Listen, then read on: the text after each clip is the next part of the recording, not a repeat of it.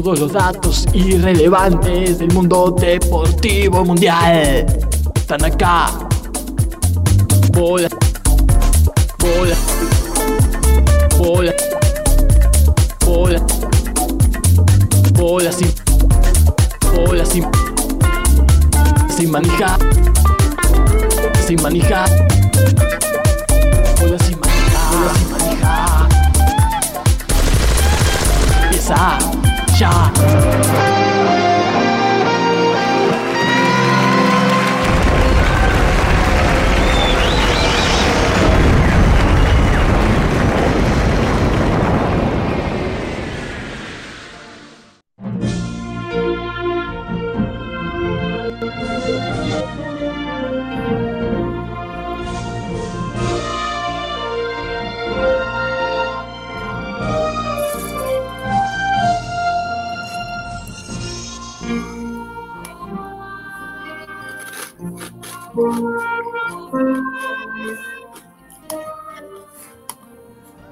Lo deja muy claro la cortina, ¿no? Para la emoción. La, la, la, dice. Y huelgan las palabras a veces cuando lo que importa es la información, ¿no? ¿Y qué Eh, fin de semana? Totalmente. Empezaron los ruidos. Jumago, ¿estás comiendo algún snack? Sí, sí, perdón. Mientras mastico se escucha, tremendo, no voy a comer Claro. Claro, claro. Eh, pero y bueno, mientras metés la mano en el paquete también. Claro. también sobre No, todo. no, cereales eran. ¿eh? Copo de maíz. Qué bueno, está bien, bien sanito. Este, hablando de, de sanito, eh, comenzamos este bola sin manija saludando a Inés y Santiago en Salamanca, que nos están escuchando hoy. Hacen el esfuerzo, son las 6 de la mañana, me parece, en España. Sí, Eh, seis o haciendo siete. el esfuerzo, ¿no? Haciendo el esfuerzo de levantarse muy temprano para escuchar bola sin manija. Y digo hablando de, sa- de sanito porque estoy llevando a cabo la estricta dieta Binder, ¿no? Este, para, bueno, por salud, ¿no? Este, no el queso, ¿no? ¿Cómo es la dieta Como, Binder? perdóname la curiosidad, ¿en qué consiste la dieta Binder? No, en comer bien. Ah, es así. Y bien, Es una demostración de, pri- de principios. Sí, bien para eh, quién, bien para, o sea, bien cómo. Sano. Vegetales, pescado, frito, ¿no? Ah, mira. Tenemos ahí un plan semanal, mensual en realidad, y uno va viendo eh, qué puede comer y todo. Bueno, se me colgó la computadora. No sé si me Tremendo. ves. si me- Pero sí, se te escucha perfecto. Ahora no, ahora se te trabó. Pero hasta recién se te escuchaba perfecto.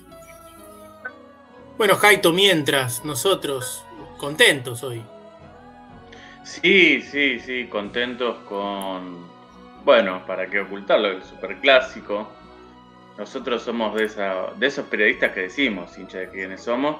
Es más, todos saben la teoría bola sin manija de que, que reza que todo, todos somos hinchas de boca hasta que se demuestre lo contrario o hasta que cambiemos de parecer, ¿no? Claro, mi, mi padre decía eso, ¿no? Que todos nacemos hincha de boca y después, bueno, algunos se van para otro lado. Claro, claro, claro. Lo Eh, vemos, a llevamos tranquilidad. Francisco está vivo, lo vemos moviéndose, todo, mandando un mensaje tal Bien. vez, mientras espera que su computadora se le reinicie. Y bueno, contentos. Entonces, eh, este es el, el- el- el show de Boca, ¿no? De BCM, justo. Se nos fue Francisco, pero Sí, después no sé si vamos a hablar mucho sobre el superclásico. Eh, escuché a Gallardo, me gusta cómo contesta, sí, eh, sobre todo a ciertos periodistas que, buscan que, pincharle. muchas veces no se animan los técnicos a contestarle como deben a los periodistas, pero él contestó con mucho respeto y poniéndole los puntos bien. Lo que sí me parece que vio otro partido cuando dice que fue muy superior River, no fue muy superior, puede haber sido un poquito superior, digamos, Sí, eh, pero y que los mejores momentos de River fueron los primeros 50 minutos, no es cierto, Boca se plantó en, el campo rival y, un partido parejo el primer tiempo, hubo momentos donde fue mejor River, hubo momentos donde Boca se plantó en campo, campo rival y lo maniató, y en definitiva, por ahí pudo, pudo ser um, un poco mejor River, pero no fue muy superior ni, ni cerca, ni cerca. Claro, tuvo, más oportunidades de gol, tal vez, pero no muchas más, pero algunas más, bastante claras. Pero bueno, Sí. creo que fue un partido de esos trabados donde se gana por pequeñas diferencias, en este caso por un, un error y bien aprovechado por Villa, ¿no? Sí, sí, sí, sí. ¿Vos viste, Fran, lo- Francisco? vos lo viste. Sí, lo vi. Este, ah, en Berlín está Santiago, ¿eh? Tremendo. Ah, mirá. Nos avisan que Ahí, deben- no, ahí no sé si son las 9 de la mañana, deben ser las 7. Ya son las 7 de la tarde, me parece. No, al revés, es más tarde en. Berlín, hay más diferencia de horario. 7 de la tarde, por eso. Eh, sí, lo vi. Yo hice el gol de Villa. Yo les contesto por línea privada. Ah, sí. Porque eh, estaba en, mi- en mi rol de analista, ¿no? Ahí mirando el partido. Y dije. Esto solo se puede ganar. Se puede ganar en, eh, en el hipotético caso que uno quisiera que ganara Boca, ¿no? Yo estaba en mi papel de, de periodista, de analista. Boca lo puede ganar solamente si le agarra a Villa y corre y hace algo. Se ilumina, no sé. Y en ese preciso instante pasó lo que pasó. Que fue eso y nada más. Fue lo que había que hacer, lo que tenía que pasar. Tremendo. Bueno, gracias, Fran, entonces. No, Sí, nada, yo te no, dije que claro. de alguna manera soy el responsable de, de la actuación de Rossi al no ponerlo de titular en el Grande T. Quemo todos los jugadores. Que haya no solo de Boca, de cualquier equipo. Bueno, pero en Eh, este y caso de no. hecho, sí, sí, sí, sí, sí, porque quedó, quedó de Olivera de titular y a Rossi no Ah. lo puso. ah, Entonces le hicieron cuatro a de Olivera y Rossi, que no me sumó ni un punto, la rompió. claro. Bueno, un sacrificio que, que había que hacer, ¿no? Por Boquita. Sí, claro. Eh, por ejemplo, no pude sacar a, a Benedetto y Benedetto hizo agua. Claro, Sí.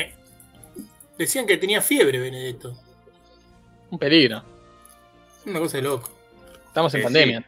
Te avisamos Sí, ahora. sí, es es un viva la pepa, ya a esta altura se puede jugar con fiebre, con Sí, COVID, sí. con tos. Y se ve que no, porque lo. Pero bueno. Pero bueno, Bien. esto que estamos hablando se enmarca en la fecha de los clásicos, ¿no? ¿Cómo también. Fecha de para...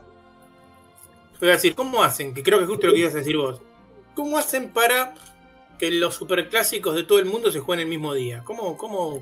Y debe haber eh, sistemas se de computación que los programan ya. Claro. Es la famosa, eh, así como programan una fecha FIFA, te programan una fecha los clásicos. Porque, bueno, no lo dijimos, pero no solo hubo clásicos en, en- en Argentina, ¿no? Eh, hubo clásico en España, hubo clásico en Holanda, eh, En y Italia. en un montón de lugares más que no investigamos, ¿no? Sí, un montón, un montón. Mm, Ni hablar. En Italia. Eh, bueno, sí que estaremos hablando de eso, pero tenemos mucho más, ¿eh? Porque también Sí. hubo Fórmula 1, porque también hubo tenis con grandes batacazos, Sí. porque Sí. hay fútbol en otros países como por ejemplo Chile, y hoy, hoy voy a estar hablando de la Copa Chile. Cada tanto revisamos en el submundo del- de las divisiones eh, amateur chilenas, y esta Copa Chile es increíble y hay un escándalo. Uf, Un escándalo que ocurrió, te vas a enterar primero por bolas y Mari- Marija. Un escándalo que ocurrió hace escasas horas en la Copa Chile, ¿eh? porque dejaron afuera cuatro equipos por escritorio. Afuera de primera ¿El fase. sueño BCM? Sí, y están muy enojados esos equipos. Y yo estuve viendo un, un live de Instagram. No, no, no. Está tremendo. Así que vamos a estar hablando de eso y contando todo sobre el Colo Colito, que es el equipo sensación del momento de Chile. Ah, mira. ¿Mm? Tremendo. Colo Colito. Colo Colito. Espectacular. Eh, eso para empezar, y bueno, ni hablar de lo que nos trae Marcos hoy, ¿no? Porque hoy viene con dos informes, con dos secciones. Primero. No Sí. había entendido. Sí, primero una polémica que es la de los resultados morales. Vamos a debatir a fondo.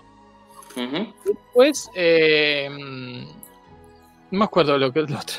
que era? Ah, Ah, eh, no me acuerdo. fanfiction de periodistas, cuando los periodistas inventan jugadores para hacer notas y nos está va a traer en su ya eh, histórica columna de historiografía justamente una nota de 1986 al respecto. Qué año, ¿eh? Así que para disfrutar, ¿no? Para disfrutar en- con todo, con todo. Tremendo. Bueno. Eh, hubo rugby también, seis naciones, con un nuevo campeón y con alguna curiosidad Mira, que trataremos rápidamente, pero trataremos. bueno. También hubo, sí entra, ¿no? Porque no es algo de actualidad, sino que pasó ya hace unos días, unas semanas, pero que no hablamos, la final de la Pro Kabaddi League, de la sesión, de la Season 8, digamos, este, donde, bueno, veremos rápidamente, ¿no? ¿Quién, quién ganó? Hablando de Cavadi, no hemos recomendado el podcast que salió con la historia de Ricardo Acuña. Eh, el capítulo Muy de bueno. las raras que pueden encontrar en Spotify o en lasraraspodcast.com que se llama La vida de juego y cuenta la historia de Ricardo Acuña, habla de los deportes alternativos, se habla de la gesta del Cavadi de, de India en 2011 y se habla por supuesto del ping pong con obstáculos, entre otras cosas. Así que recomendamos escuchar eso que ahí Bolas y Manija es un actor principal de esa, de esa historia, ¿no? Y está muy lindo, muy bien grabado, desde mi punto de vista, que no soy ningún erudito en eso, pero me encantó cómo está grabado y me gustó mucho cómo está armado. Muy, muy lindo. Tal cual. Saludamos a Dalia, ¿eh? que ya llegó. Feliz otoño nos dice. Gracias, Dalia. Gracias, Dalia. Claro, feliz, eh, feliz equinoccio. Sí, eh, lo traducimos para la gente que nos está escuchando en el hemisferio norte. Es feliz primavera, ¿no? Tal cual. Claro. Hoy empieza a alejarse el sol de, de estos estas latitudes, ¿no? Ujú.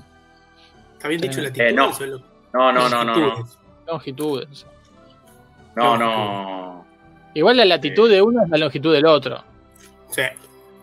Fumabu, discúlpame, el sol se comenzó a alejarse el, el 21 de diciembre, el solsticio de verano. Tienes razón, tienes razón. Eh, lo que ocurre hoy es que llega al punto en el que el día y la noche eh, duran lo mismo, ¿no? Claro. Está a mitad de camino de estar lo más lejos que pueda estar, que va a ser el Exactamente. 21 de junio, cuando empiece a volver, ¿no? Para, para estos. Sí. Sí, sí, sí, sí. De verdad. Porque es como un boomerang, ¿no? El sol, el sol Sí, es sí. el boomerang de los grande fuego. sistema solar. Sí, sí, es tremendo. Es traicionero, ¿eh? Por eso el tema del protector y todo eso es medio traicionero. Sí, sí, sí, sí. Sí, sí. Este, Sí. Hoy cumpleaños mi suegro, le mando un feliz cumpleaños y un amigo mío al cual no saludé y lo saludo por acá, tal vez algún día escuche esto, Pablo Motizac, bajista de Rata Blanca. Mirá. Este, así que un saludo también ahí. Qué bueno. Muy qué bien, bueno. muy bien. Eh, te iba a decir algo respecto. Las Raras es un podcast de origen chileno, ¿no, Francisco? Sí, sí es. Así Ok. es. Em, bueno, empezamos a desarrollar los temas. Pasó de todo, porque muchos clásicos lo decíamos, ¿no? Y yo la verdad que como nunca, quizás influido en esta, esta oleada vertiginosa de la fecha de los clásicos, me vi un montón de partidos, cosa que nunca hago. Claro, Ah, no, sí, mirá. sí, dijiste. Dijiste. Digamos, digamos que esa movida de marketing, discúlpenme que le diga así, ¿no? En mí surtió efecto. Mira, Sí. ¿Y sabes por qué? ¿Sabes por qué? Te introduzco esta, esta pregunta. Bien. Bola sin manija, a esta altura, ya son clásicos. dice, Y ahí, ahí te ves, te, te lo tomas personal, me parece. Puede ser. Puede ser. Todos los días es fecha de clásico con bolas y manija, ¿no? Claro, claro. Eh, comentarles, hablando de esto, que hemos sido confirmados en la grilla, ¿no? 2022 de Radio La Tribu, Sí, los sí. domingos por la noche. Y hoy tuviste participación en la columna diaria, eh, digo, Sí, semanal. eh, Semanal, en eso que falta, justamente hablando de la fecha de los clásicos y aprovechando que estuve todo el fin de semana mirando los partidos, ¿no? Me vi Colón Unión, me vi San Lorenzo Huracán. Todo eh, 0-0. todo 0 a 0. Me vi estudian- estudiantes. Me vi eh, Racing Independiente, pero me perdí los tres goles. Y vi ese fue el mejor clásico para mí, ese, de los que vi yo al menos. y Gimnasia Se Estudiantes. comenta que que fue el mejor. me vi eh, parte del segundo tiempo de Gimnasia Estudiantes, incluido el, el gol del empate, ¿no? Agarraste el gol del empate. Ese lo escuché por radio, en el auto. Mira vos, el que estuvo. Bueno, eh, hubo un partido que estuvo bueno, otro partido que estuvo bueno. ¿Quién más jugó? Tigre No, la- 4, Platense 0 el viernes. Un Central- baile comunal de Tigre, O sea, ¿no? Muy a pesar nuestro. Eh, bueno, mi denuncia, ¿no? Barraca Central que le ganó 2 a 1 a Sarmiento Junín y ya si uno lo ve está séptimo, creo, iba último con cero puntos en las primeras tres fechas, ya está séptimo. Cuando Y nos cuando queramos queramos acordar, está jugando mínimo cuarto de final de la Libertadores o de Sudamericana. no te sorprenda, no se sorprenda la gente que salga campeón alguna vez Barracas de primera división o que juegue Copa Libertadores y ahí recién, ahí recién van a decir, ¿cómo? ¿Barracas Central no, es- no está en primera B Metropolitana? No, Claro, claro, claro. Bueno, ya, Bueno, ya es como campeón su- de Como futsal. sucedió con Arsenal, ¿no? Tal cual. igual. Que Sí, llegó a como ser campeón. sí, ya es campeón de futsal, tenés razón. Como- Y el futsal salió campeón. Algo que nunca había sido. No es que era un equipo que. De hecho, Sí, sí, sí. no recuerdo que fuese uno de los protagonistas de los torneos de futsal, por lo menos de los últimos años. Así, Y bueno, lo próximo bueno. que va a suceder, creo, antes de, de salir campeón, es que ah, tenga un mega estadio, porque actualmente está jugando en el estadio de, de Huracán, haciendo local, porque su estadio cual. es muy chiquito para jugar en primera división. Que está al lado, Y- ¿no? Está al lado del huracán. Atrás. Sí, sí, sí, sí, exactamente. Así que no sería raro que veamos un Barraca Central con un nuevo estadio, ¿no? Con plata de andar a saber quién. Sí, bueno. Bueno. Es un club Sí, importante con miles y miles de socios, sí, creo. sí, no sé. Claro. Hoy juega el clásico argentino Vélez. Raro, ¿eh? Qué clásico. Vélez raro, último, bueno. ¿eh? Ojo con Vélez último. Último, último. Yo Vélez creo que hay último. argentinos. Argentinos termina pagando que Tigre no tiene clásico y que Vélez no tiene clásico. Podrían haber jugado Tigre Vélez, ¿no? Claro, Porque claro. eh, el partido es platense argentino. Sí. Sí, yo no entiendo por qué no fue Platense Argentino. No, realmente Sí, no lo igual- Igual eh, hay muchos, muchos hinchas de, de Platense y muchos hinchas de Tigre que se sienten más clásicos eh, eh, a Platense y a Tigre que a Argentina, ¿no? Te Ah, comento, ya que hablamos de fútbol argentino, que en este momento Defensa y Justicia ya le gana 1 a 0 a Arsenal, justamente que hablábamos de. El clásico. Otro clásico raro, ¿no? Sí. Y Defensa Sí, y. Justicia con, ese, con esa victoria queda primero en la zona 1 con 16, Racing con 15, Unión, y eh, Unión con 14 y River con 13. Después Ahí hicieron está. jugar a Patronato con Aldo Civi. Los dos en primera división también, hay que decirlo, ¿no? Sí, ¿Eh? sí, sí. Bueno, Eh, por ahí son futuros clásicos, ¿eh? Por ahí de Vale. muchas fechas de clásicos empiezan a jugar y dicen, che, esto ya a esta altura es un clásico, te van a decir un momento. Y sí, Aldo Civi, en Aldo Civi hizo un gol Silva de tiro libre, un golazo, ¿eh? Sí, muy, muy emotivo porque, bueno, porque volvió hace poco después de estar dos años o tres suspendido Sí, por, suspendido. un- por haber tomado un medicamento para incentivar la este, Procreación. producción de, de esperma, ¿no? Pero bueno, Ujú.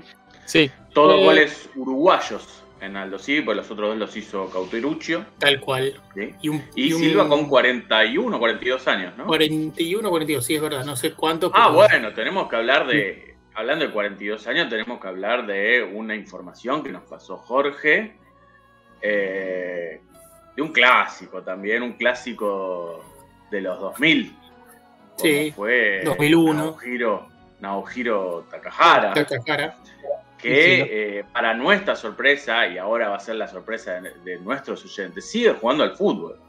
El japonés que supo vestir la nueve de boca y jugó el mundial, ¿qué fue? ¿El 2000 2002 o el 2006? 2002 de haber sido porque en Boca jugó en el 2001.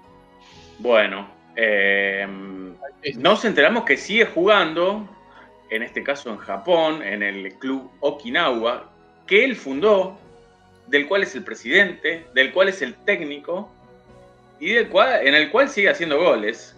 Perdón, Club, sí, ¿no será una alucinación de él? ¿Alguien vio un partido de eso o No. solo, solo la foto No, esa? hay que ver.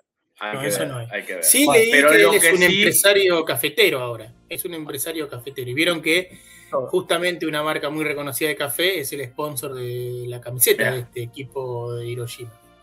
Bueno, Hiroshima, no, perdón, justamente de de Okinawa. Okinawa. Eh, justamente, hablando de la camiseta, hay que destacar el homenaje que hace Naohiro Takahara a Boquita y funda su club con una camiseta azul y amarilla con el mismo diseño, ¿no? Que la Ceneice, Eh, Lo que no vi es en qué división juega el Okinawa. ¿Qué juega? ¿En Eh, yo creo que preferible ni, ni fijarse, porque me suena que deben Claro. jugar en un intercountry, pero bueno. Está bien, está bien. Bueno, pero si arrancamos de ahí, algo, algo mejor va a haber. Sí. Eh, y bueno, después de decir que jugó muchos años en Alemania en distintos equipos y luego en Japón, ¿no? Que es donde fue continuando su, su carrera. Sí, podamos hacer un informe sobre Takahara, ¿no? Yo tengo la, la suerte, ¿no? Él, él hizo un solo gol en Boca en un 4-1 contra Lanús a Pontiroli.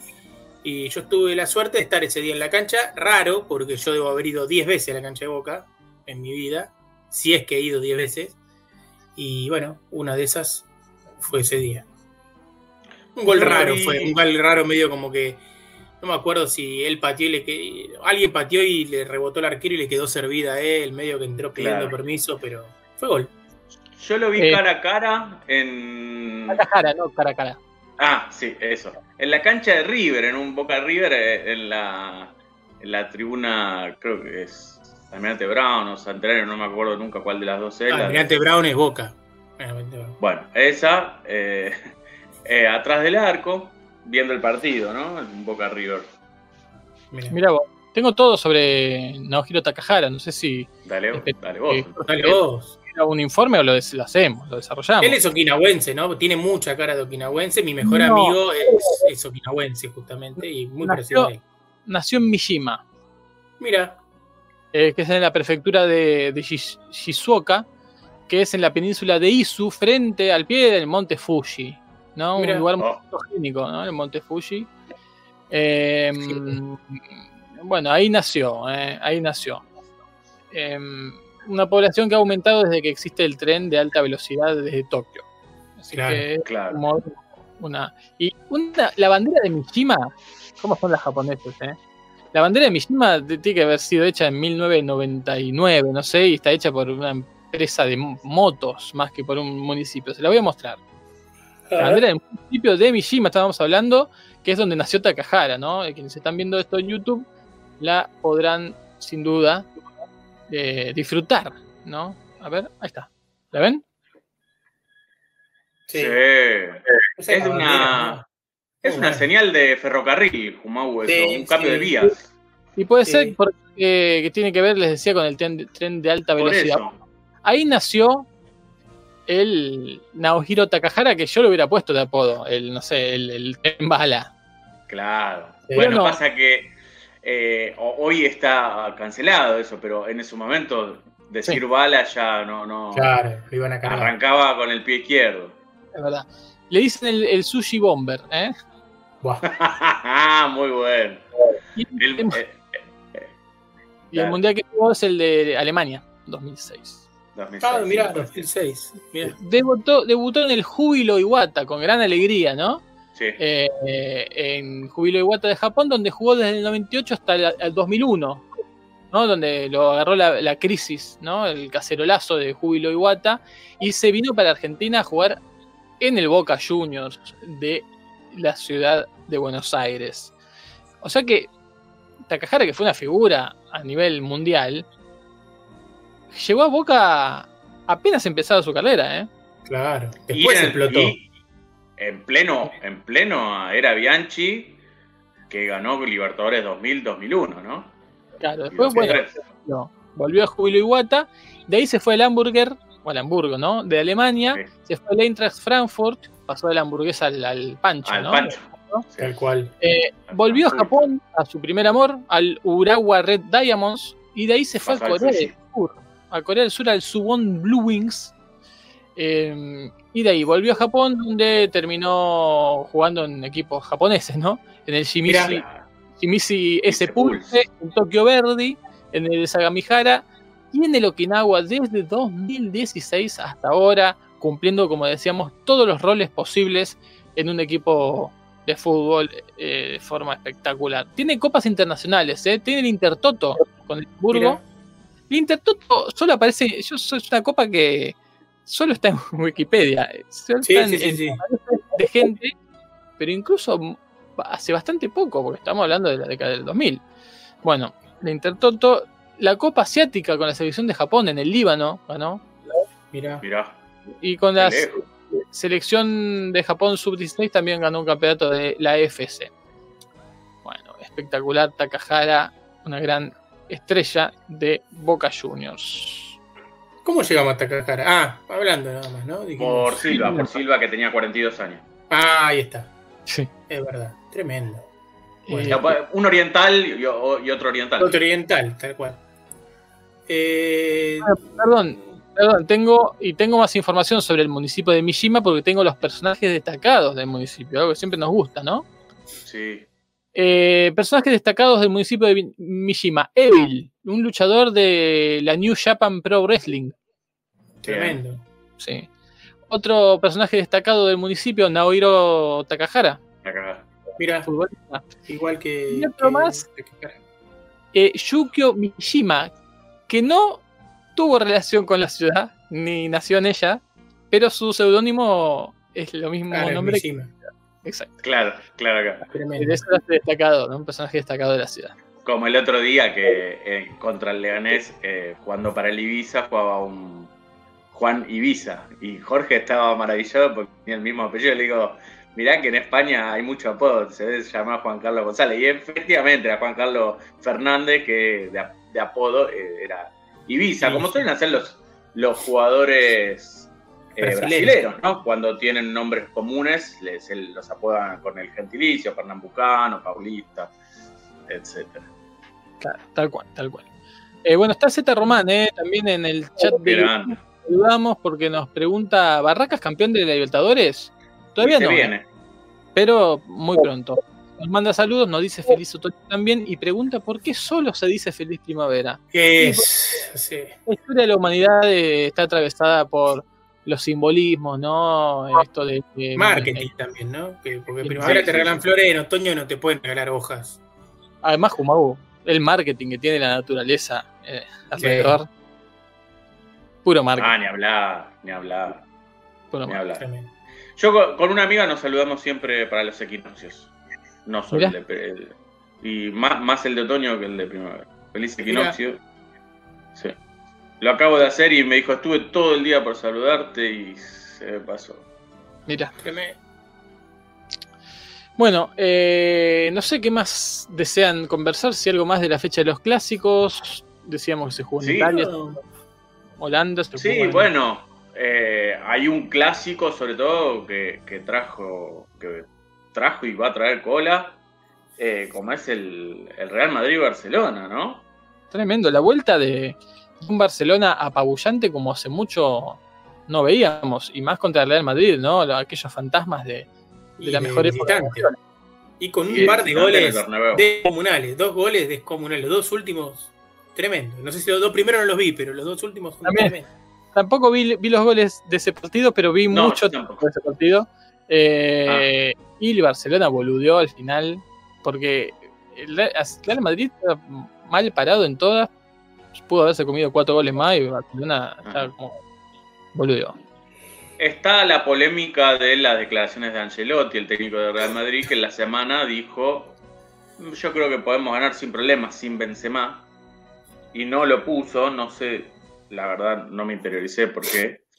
Y mm, más allá de que en otro momento pueda tener razón, en este partido la evidencia quedó Evidencia. no dándole razón, ¿no?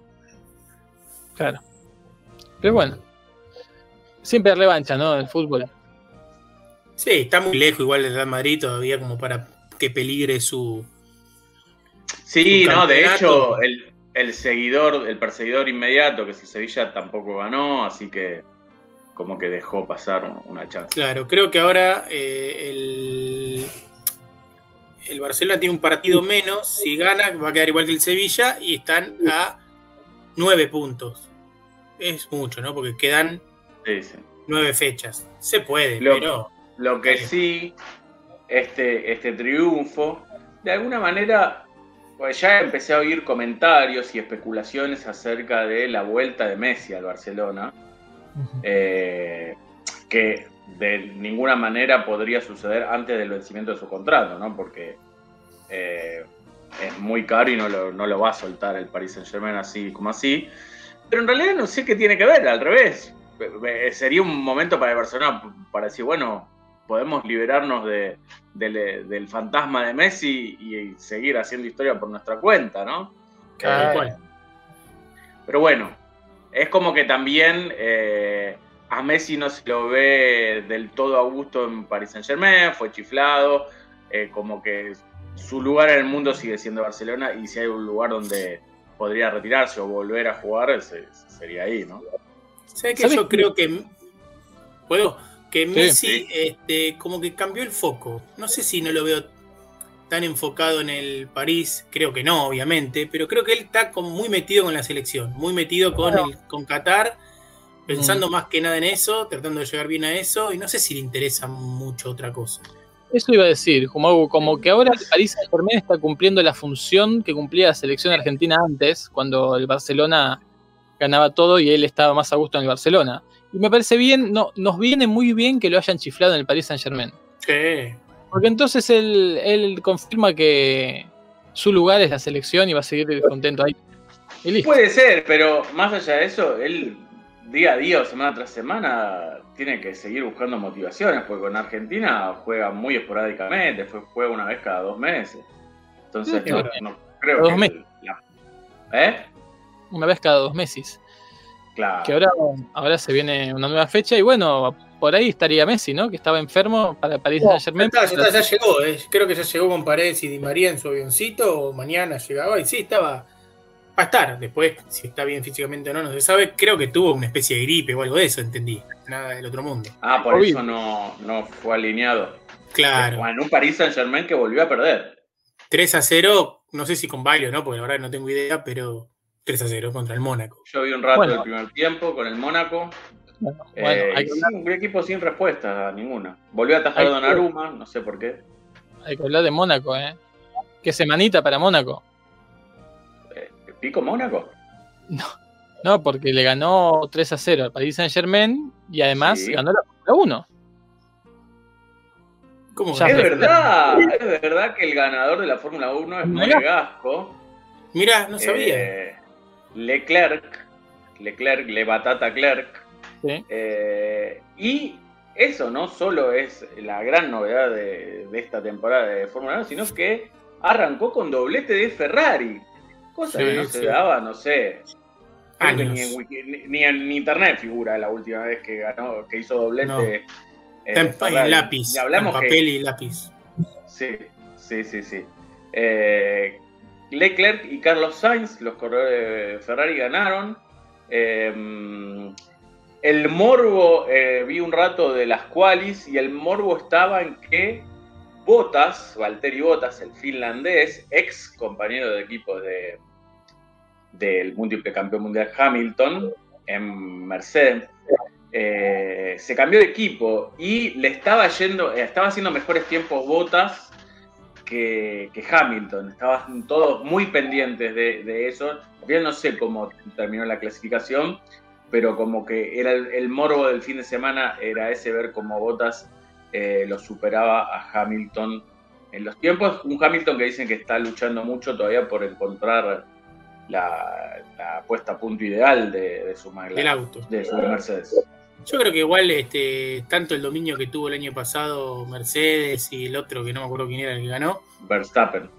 que le buscan Oh, la vuelta de Bull. meter algunas cositas para que no anden tan bien esos y empiece a andar un poco mejor Ferrari, porque si no, la mística de Ferrari medio que se apaga, ¿no? Cada tanto hacen eso, me parece. Sí, lo que pasa es que también eh, es raro, no sé, no estoy interiorizado de esta temporada, pero suele haber cambios reglamentarios en- en- en- entre temporada y temporada. En realidad, los cambios reglamentarios muchas veces están previstos varias temporadas antes y se sabe, por ejemplo, que dentro de tres temporadas van a tener que pasar a, no sé, motores con una potencia limitada o tales controles de tracción o, mayores elementos de seguridad. Eh, y entonces se da la posibilidad, y, de hecho lo hacen todos los equipos, de trabajar mucho en autos nuevos, con una nueva aerodinámica y, con- y están todo el tiempo trabajando en los, en los autos de futuras temporadas. Entonces se puede reubicar todo un poco. Obviamente Claro. Hubo una hegemonía de Mercedes que duró bastante, solo, solo con Red Bull eh, discutida, porque el- la temporada del año pasado fue muy emocionante en esa pelea, pero eran los dos únicos equipos que podían aspirar a, a estar en los primeros puestos. Y, y bueno, está bueno para la Fórmula 1 que haya nuevos equipos que, que peleen arriba y más si es un grande, como un clásico, justamente. Tal cual. Como Otro. Ferrari. Y hablando de clásicos y de batacasos, si pasamos a otro deporte, el deporte rey, el tenis, hubo un batacazo porque Nadal, el príncipe de Mallorquí, eh, perdió su invicto nada más y nada menos que en la final de un torneo. Y en manos, nunca mejor dicho, de el ignoto, digo entre signos de pregunta porque voy a darles un dato que es totalmente estremecedor. Taylor eh, Fritz, Fritz se llama. Taylor Swift. Ah, Prince. Sí. Sí. Y digo ignoto porque es, es decimotercero del mundo. Mira, ni sé existía yo. Por eso, nadie- es el barraca central del tenis. Sí escuché a Nadal decir que le duele respirar. Está con problemas. No Qué sabe poético, si ¿eh? tiene algún problema en una costilla o qué. Dice que cada vez que respira le, le duele. Le pincha. Mira. Eh, Nadal que había superado en el duelo contra, contra su alter ego de la nueva generación, contra Carlos Alcaraz, eh, en semis, un partido durísimo. Y bueno, no pudo con el primer norteamericano que llega a la final de Indian Wells después de muchísimos años, ¿eh? Muchísimos años. y de- eh, desde el último norteamericano. Sí, ahí está. Vos lo dijiste. La estadística no miente. Es tremendo. Bueno, eh, saludamos al Bache también, eh, que llegó al chat y se Un manifiesta. saludo. Eh, pero bueno, eh, como verán, ha pasado de todo, ¿no? ¿Vos tenías una noticia y una particularidad de rugby, Haidt? Sí, eh, concluyó el eh, Seis Naciones con eh, el previsible, de alguna manera, triunfo de los dos que venían punteros, tanto Francia como Irlanda, ganaron. Y esto coronó campeón a, Francia, al equipo galo, que le ganó en, otro clásico de los clásicos a Inglaterra, en Francia, en París. Pero a su vez se dio un hecho de alguna manera histórico porque en un partido muy vibrante, eh, Italia eh, superó a Gales en el infierno de Cardiff, ¿sí?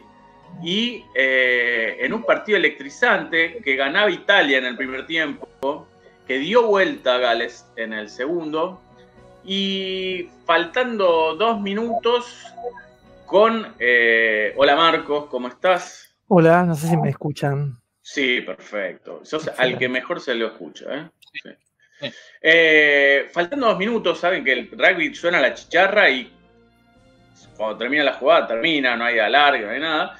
Eh, la pelota la tenía Gales, despeja el medio scrum con el pie, la agarra pasada la mitad de la cancha un jugador italiano, habilita a un fullback que era debutante, un pibe, y empieza un sprint eludiendo jugadores galeses, pisa para adentro, pisa para afuera, eh, se va solo y cuando está por llegar al ingol, marcado, iba a tener que marcar muy alejado de la bandera. Y a todo esto Gales ganaba 21-15, necesitaba un try convertido para ganar el partido de Italia, da un pase que lo deja solo al compañero y apoya abajo de los palos, patea, termina el partido, gana Italia, Tremendo. en forma espectacular e histórica. Y a todo esto, la, como suele hacerse ahora en la mayoría de los deportes y en la, la mayoría de las transmisiones, ya habían elegido dos minutos, tres minutos antes al manos de match, el jugador del partido. Y habían elegido a un jugador galés. Eh, y bueno, ¿cómo desdecirse? Entonces, la, la transmisión parece que hay un premio, eh, eh, un, un premio, un trofeo que le entregaron al jugador galés y el jugador dijo, galés dijo, no, no, no, no, esperen. Y salió él a buscar al pibe italiano, que acababa de hacer la jugada de- de- del año, y le entregó el premio al Man of the Match, eh, de alguna manera diciendo, ustedes son unos giles, periodistas, no se dan cuenta quién fue el mejor del partido. Eh, Los valores del rugby, ¿no? Los valores También. del rugby. Smoke, smoke of, the, of the match. Sí. Perfecto. Bueno, muy bien. Em, ¿Quieren que eh, revisemos un poquito de mi informe sobre el escándalo en la Copa Chile y todo sobre el equipo sensación del momento? ¿Cómo no? Dale. Porque ustedes saben que si hay alguien especialista en Copa Chile es, es Bolas y Manija. Desde de siempre seguimos a la Copa Chile, incluso en uno de nuestros libros, ya no me acuerdo cuál, el primero, ¿no? Está, por ejemplo, la historia de Sí. Quesos Cumel, el equipo Ah. que Sí. una quesería logró jugar Copa Chile y llegar a instancias bastante importantes, y también de la Isla de Pascua, ibas a Y decir de eso, Rapa ¿no? Nui, claro, y de Rapa Nui también. Claro. Que como equipo Es el también- primero, sí, Fran, porque el segundo ya fue personal. Este fue personal, exactamente. Bueno, y siempre tratamos de revisar los equipos que hay en la Copa Chile. Y en esta ocasión no sé bien cómo me enteré que había novedades. Dije, bueno, voy a volver a ver qué pasa. Y entonces me enteré que se está jugando la Copa Chile, eh, que tiene un sistema tan complejo como injusto, como en general estos torneos, que el equipo cuanto más chico, más esfuerzo tiene que hacer para llegar a algo. Vieron que juegan ses- 67 fases y en la última les espera Colo Colo y la U de Chile los cagagoles, que, que no, no jugaron ni un partido de fases anteriores, como que entran directo, y bueno, pasa algo así con la Copa Chile. En este Claro. caso se invitó a la primera fase a unos 15 equipos de, eh, de divisiones muy, muy inferiores y además de fútbol regional. Se invitó, es un decir, son campeones de, de sus, de sus zonas. Este, en algunos Se lo casos ganaron. en algunos casos se lo ganaron, en algunos casos más o menos. Pero bueno, se estaba jugando la primera fase de esta, esta Copa Chile con grandes equipos que algunos hemos hablado, como bueno, San Marcos de Arica es un, es un grande del interior, Trasandino de los Andes, que hemos mencionado alguna vez a Trasandino de los Andes, el Brujas, el Unión Compañías, eh, Lautaro de Win, que también es un equipo importante, pero este aquí que pasó, pasaron un par de cosas importantes en la fase 1. Primero, la goleada de Colo Colito a la obra. ¿Sí? Colo Colito es un equipo, eh, creo que de la provincia de Concepción, cerca de, Concepción, eh, que sí, creo que fue invitado, y que se llama así, Colo Colito. Tiene la misma camiseta que Colo Colo, con el mismo escudo, los mismos colores, otro, otro auspicio, ¿no? Eh, y no tiene ninguna relación con el Colo Colo. Dicen que una vez, no sé en qué años, el Colo Colo se enteró y les mandó camisetas. Pero se llama Colo Colito. Y una cosa que me llamó la atención de este equipo, además del nombre, es que eh, en general hay muchos equipos en Chile que son muy nuevos, fundados en 2014, y uno dice, bueno, no, este equipo tiene 60 años Mirá, Ay, nunca Eh, creció. y nunca creció, siempre fue Colo Colito, es como Pablito Ruiz, ¿no? Claro. Eh, bueno, Colo Colito le ganó 4 a 1 a la obra y pasó a segunda fase de Copa de Chile. Ahora se va a tener que enfrentar, ya palabras mayores, contra Universidad de Concepción, ¿sí? uno de los equipos importantes de la ciudad de Concepción en Chile, que es una plaza con mucho fútbol. Tiene muchos equipos Concepción. Ahora está en segunda división, Universidad de Concepción, pero estuvo Y mucho está tiempo bien, está bien que un chico como Colo Colito se entretenga en la plaza, ¿no? Totalmente, totalmente. Así que, bueno, después hubo, hubo gente que comparó a la figura de Colo Colito con la figura de Colo Colo, dice que son muy parecidos, como tratando de forzar algo que igual ya No, era gracioso por sí solo, no hacía falta, ¿no? claro. Eh, pero bueno, eso, eso con una de las de las novedades de Copa Chile fase 1. Después vamos a ver si tenemos algo más sobre Colo Colito. Pero la otra novedad es que hubo cuatro equipos que se quedaron afuera por escritorio en la fase 1. Un escándalo. ¿Por qué se quedaron afuera por escritorio? Estamos hablando de eh, les voy a decir los nombres porque yo no, no me quedo, no, tengo pelos en la lengua. Estuve viendo un, un Instagram Live que, que organizaron para quejarse de esto. Eh, este es el caso del Club Aguará de la Reina, el Tricolor de Paine, el Dante Imperial, de Nueva Imperial, y el Colegio Quillón. Los cuatro se quedaron El afuera. Dante, ese sí que fue en, el- en- en su propio infierno, ¿no? Sí, además de Nueva Imperial. Se quedaron afuera de la posibilidad de jugar el partido para pasar a fase 2 y se quedaron afuera con una derrota 0-3 por escritorio. ¿Pero por Eh, qué, Francisco? Mira, Deportes Concepción termina ganándole 3 a 0 a Dante. Iberia termina ganándole 3 a 0 a Deportes Quillón. Em, déjame ver cuáles fueron los otros. Rodelindo Román, ya vamos a hablar también de ese equipo. Rodelindo Román le termina ganando 3 a 0 a Guará de la Reina. Y Lautaro de Win al tricolor municipal 3 a 0. Porque no tenían cancha donde disputar el partido. Y la organización les avisó el día anterior que tenían que conseguir una cancha. Es raro todo lo que pasó. Primero, yo supongo que tenían que inferir que iban a necesitar una cancha, ¿no? Quizás. En algún ¿Dónde se momento- juega esto? No, Claro. ojo. eh, ojo, sin querer ponerme a ser abonado del diablo, de, No, del Dante, favor, justamente del en este caso. Eh, por ahí nunca habían dicho quién era local. Bueno, puede ser, Ah. puede ser. Se quejan Y ellos mucho. se durmieron, bueno, eh, dijeron, nosotros no tenemos cancha, hay un partido que jugar, vamos a jugar a la cancha de ellos. Claro. Estaba Y- muy enojada Neva Ibusic, que es la, eh, la presidenta de Aguará de la Reina, la reina, le digo yo a, a Neva. De hecho, bueno, armó este Instagram Live junto a los otros tres clubes. Lo estuve viendo, solo llegó uno de los, do- de los otros tres clubes. Eh, dijeron, bueno, Tampoco tenían Instagram, ¿no? ni cancha ni Instagram. acá hay un problema. Parece que hay un problema entre la Federación de Fútbol y la NFP. Porque esto dice no puede ser.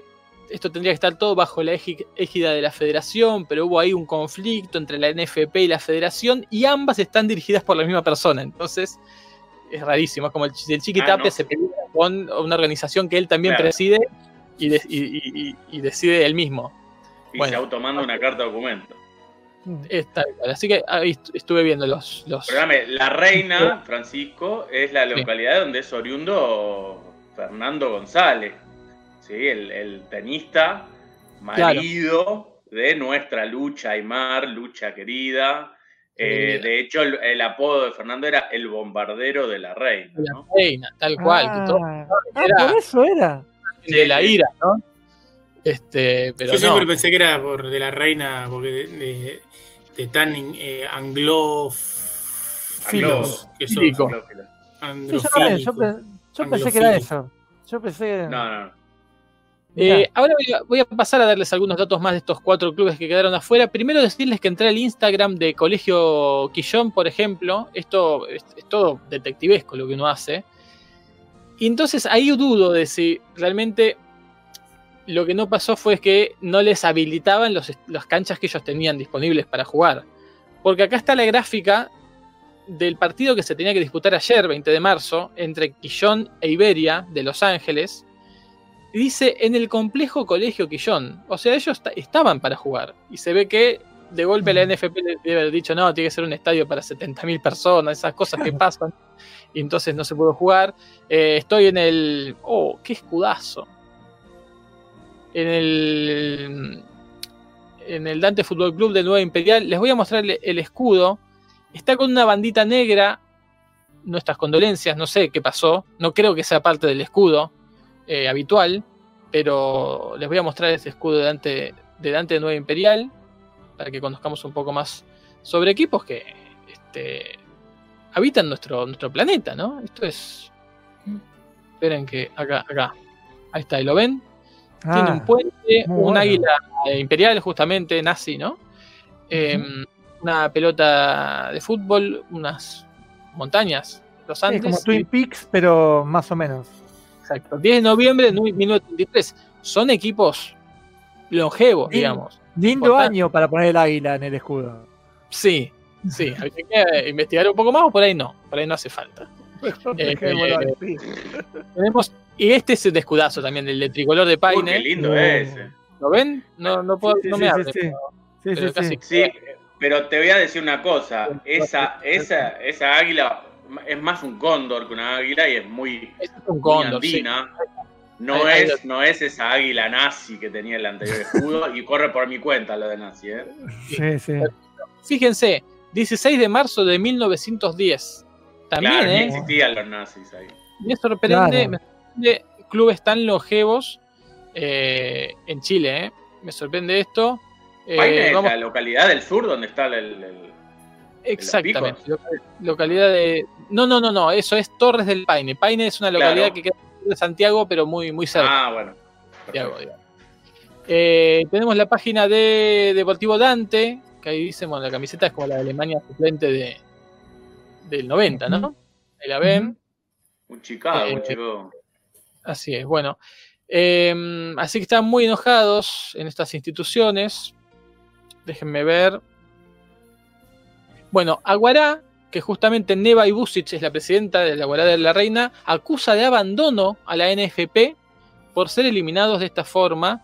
eh, porque se suspendió el encuentro de cada uno de estos clubes por la primera fase. La NFP nunca se hizo presente como institución organizadora del campeonato ni con los clubes de tercera división y la delegación presidencial, quienes desconocían la realización de la primera fecha de la Copa Chile. Fran, a su vez, la NFP eh, acusa de abandono a, a estos equipos, porque los acusan de no presentarse de alguna manera. Exactamente. Bueno, acá, acá, acá se dice lo que yo quería, que no cumplían con los requisitos de estadio seguro, que siguen ciertas características para que el estadio tenga las condiciones de, de jugar, pero claro, les avisaron el día anterior. Un decreto del 17 de marzo, es tres días antes del partido que era el 20. A- así se decidió cuáles eran las características de los estadios que debían participar y se quedaron afuera estos cuatro clubes. Tremendo, tremendo. Bueno, pero yo les decía eh, que para hablar un poco más, seguir hablando de qué, qué pasa con esta copa, este club Aguará de la Reina termina perdiendo en los escritorios contra el Rodelindo Román. Sí, el Rorro. Lindo Román, El Rorro de camiseta verde, eh, verde. muy lindo escudo, eh. también un equipo longevo de 1956. Le voy a mostrar el escudo porque me parece muy, este, no sé cómo decirlo, lindo, bien diseñado. Esperen, uy, ¿dónde estaba? Rodelindo Román, acá está. Eh, parece Habana, ¿no? Una cosa. Sí. una- Una corona, una corona, todo muy imperial los clubes en Chile. Bueno, el Rodelindo Román, que como ven, veían fundado en 1956, es un equipo que apodan la banda del rey o los jardineros. ¿Saben quién es el propietario de este club? ¿No? Arturo Vidal. Mira, Ah, Juega en la segunda división eh, y la historia es fantástica. ¿Saben quién fundó este club? Eh, el padre de Arturo Vidal. No, Rodelindo Román. Ah, qué grande, claro. Rodelindo Román trabajaba en el área de jardines de la municipalidad de San Miguel, se juntó con unos vecinos y amigos y fundó un club y le puso Rodelindo Román. Espectacular, espectacular. Muy bueno. Claro, puede ser como esas historias de- del papá que va a, a anotar al hijo, por ahí fue a anotar al club y le preguntó el nombre, Rodelindo Roland, Roland, y le pusieron ese nombre. Por ahí llenó mal el Claro. formulario, claro. Claro. mal el formulario. Y después ya está, no le puede cambiar el nombre. Sí, Seguro sí, hay que sí. esperar no sé cuánto tiempo. Y, y- y seguramente a alguien le gustó el nombre y dijo, "Uh, un nombrazo para el club. Claro, Y claro. te metió, te metió. Yo cambié mi, mi, Sí, te mi vemos, te vemos. ¿eh? Eh, Sí, sí, te vemos acompañado. al club. Perfecto, perfecto. Y hay más, porque en este club empezó Arturo Vidal, ¿eh? Ah, Acá empezó, antes de pasar a Colo Colo, en las instancias formativas, las hizo en Rodelindo Román, que ahora es propietario, y que dijo en alguna oportunidad que se iba a retirar ahí. Ah, bueno, es el, el, el Takahara de Chile. Dijo que en, parecido. ¿eh? en cinco años se va a retirar en el Rodelindo Román jugando Libertadores. Buah, Epa. la contra Barraca Central. Y sí, claro. Así es. Fíjense que Rodelindo Román, si bien era un club, un club de barrio, ¿no? Obviamente hizo las etapas formativas jugadores como Arturo Vidal y etcétera, me imagino.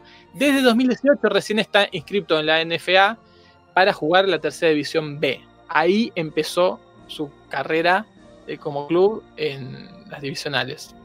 Eh, bueno, y jugó en la tercera división B en 2019, eh, después pasó a la tercera división A y ascendió al profesionalismo. Así que bueno, y fíjense que el actual auspiciador de este club es Descartable, una marca de envases descartables. Mirá. Tremendo. ¿sí? Y juega en San ¿no? Joaquín, en la comuna de San Joaquín, en Santiago, en Santiago de Chile, un No, estadio no para... es bueno el, el mensaje hoy en día ser descartable, ¿no? Es verdad. Eh, eh, tendría que ser reciclable. Más Reciclable sería un poco mejor, sí, sí, claro. Claro. Y, y fíjense que en la plantilla de este año del Rodelindo Román, esa plantilla que sin tocar un botín dejó afuera a la Guará de la Reina. Sí, ¿eh? Hay un, hay un este, jugador ¿En que se formó, un jugador que se formó en el Villarreal de España, Espectacular. que jugó en el ¿Eso que deporte. es un, un nigeriano? Y hay un nigeriano, eso, muchachos, un Dos. nigeriano formado Ah. en el, el Nueni United y que viene del Equity United. Espectacular. ¿sí? Así que Agustín Eseali se llama mediocampista que juega en este equipo. Eh, bueno, ¿qué más decirles, no? Qué raro que no hayan dicho, porque si fuera en Argentina que pasó esto, ya estarían diciendo que Vidal, como es el dueño del equipo, metió ahí plata y por eso dejó afuera al equipo de la reina y todo eso. Por ahí lo Claro. están diciendo. Y San Antonio Unido, Live streaming is on. San Antonio Unido, que es el equipo en donde se formó eh, Suazo, ¿sí? Y por el puerto, ganó a. Deportes Rengo, que es otro gran nombre, ¿no? Deportes Rengo, también en la Sí. Copa, la Copa Chile. Entonces, les puedo decir cómo, cómo viene la Copa Eh, Chile. Fran, por las dudas te digo, vos estás compartiendo pantalla, ¿no? En este momento. ¿Sí? sí. Sí, Sí, Ah, sí, sí. Ah, no Estamos sabía. todos siguiendo. Ah, qué bueno. Por, e- por eso te dije que había un nigeriano, aunque no se veía muy bien, estaba muy blureado. claro. Sabes que yo acá en el chat no te veo, te veo como FC, no sé por qué, pero en YouTube sí se veía, por eso. Espectacular. Bueno, ya no, ¿eh? No estoy compartiendo. Ahora no, ahora No, no, ya está. No, ya ahora está. no. Bueno, ahora en la fase 2 se van a enfrentar, ya entran equipos. En la fase 1 jugó Unión Compañías, eh, Trasandino, Real San Joaquín, Rodelindo Trasandino, Román. que es el equipo argentino. Sí, el Trasandino Claro. de los Andes.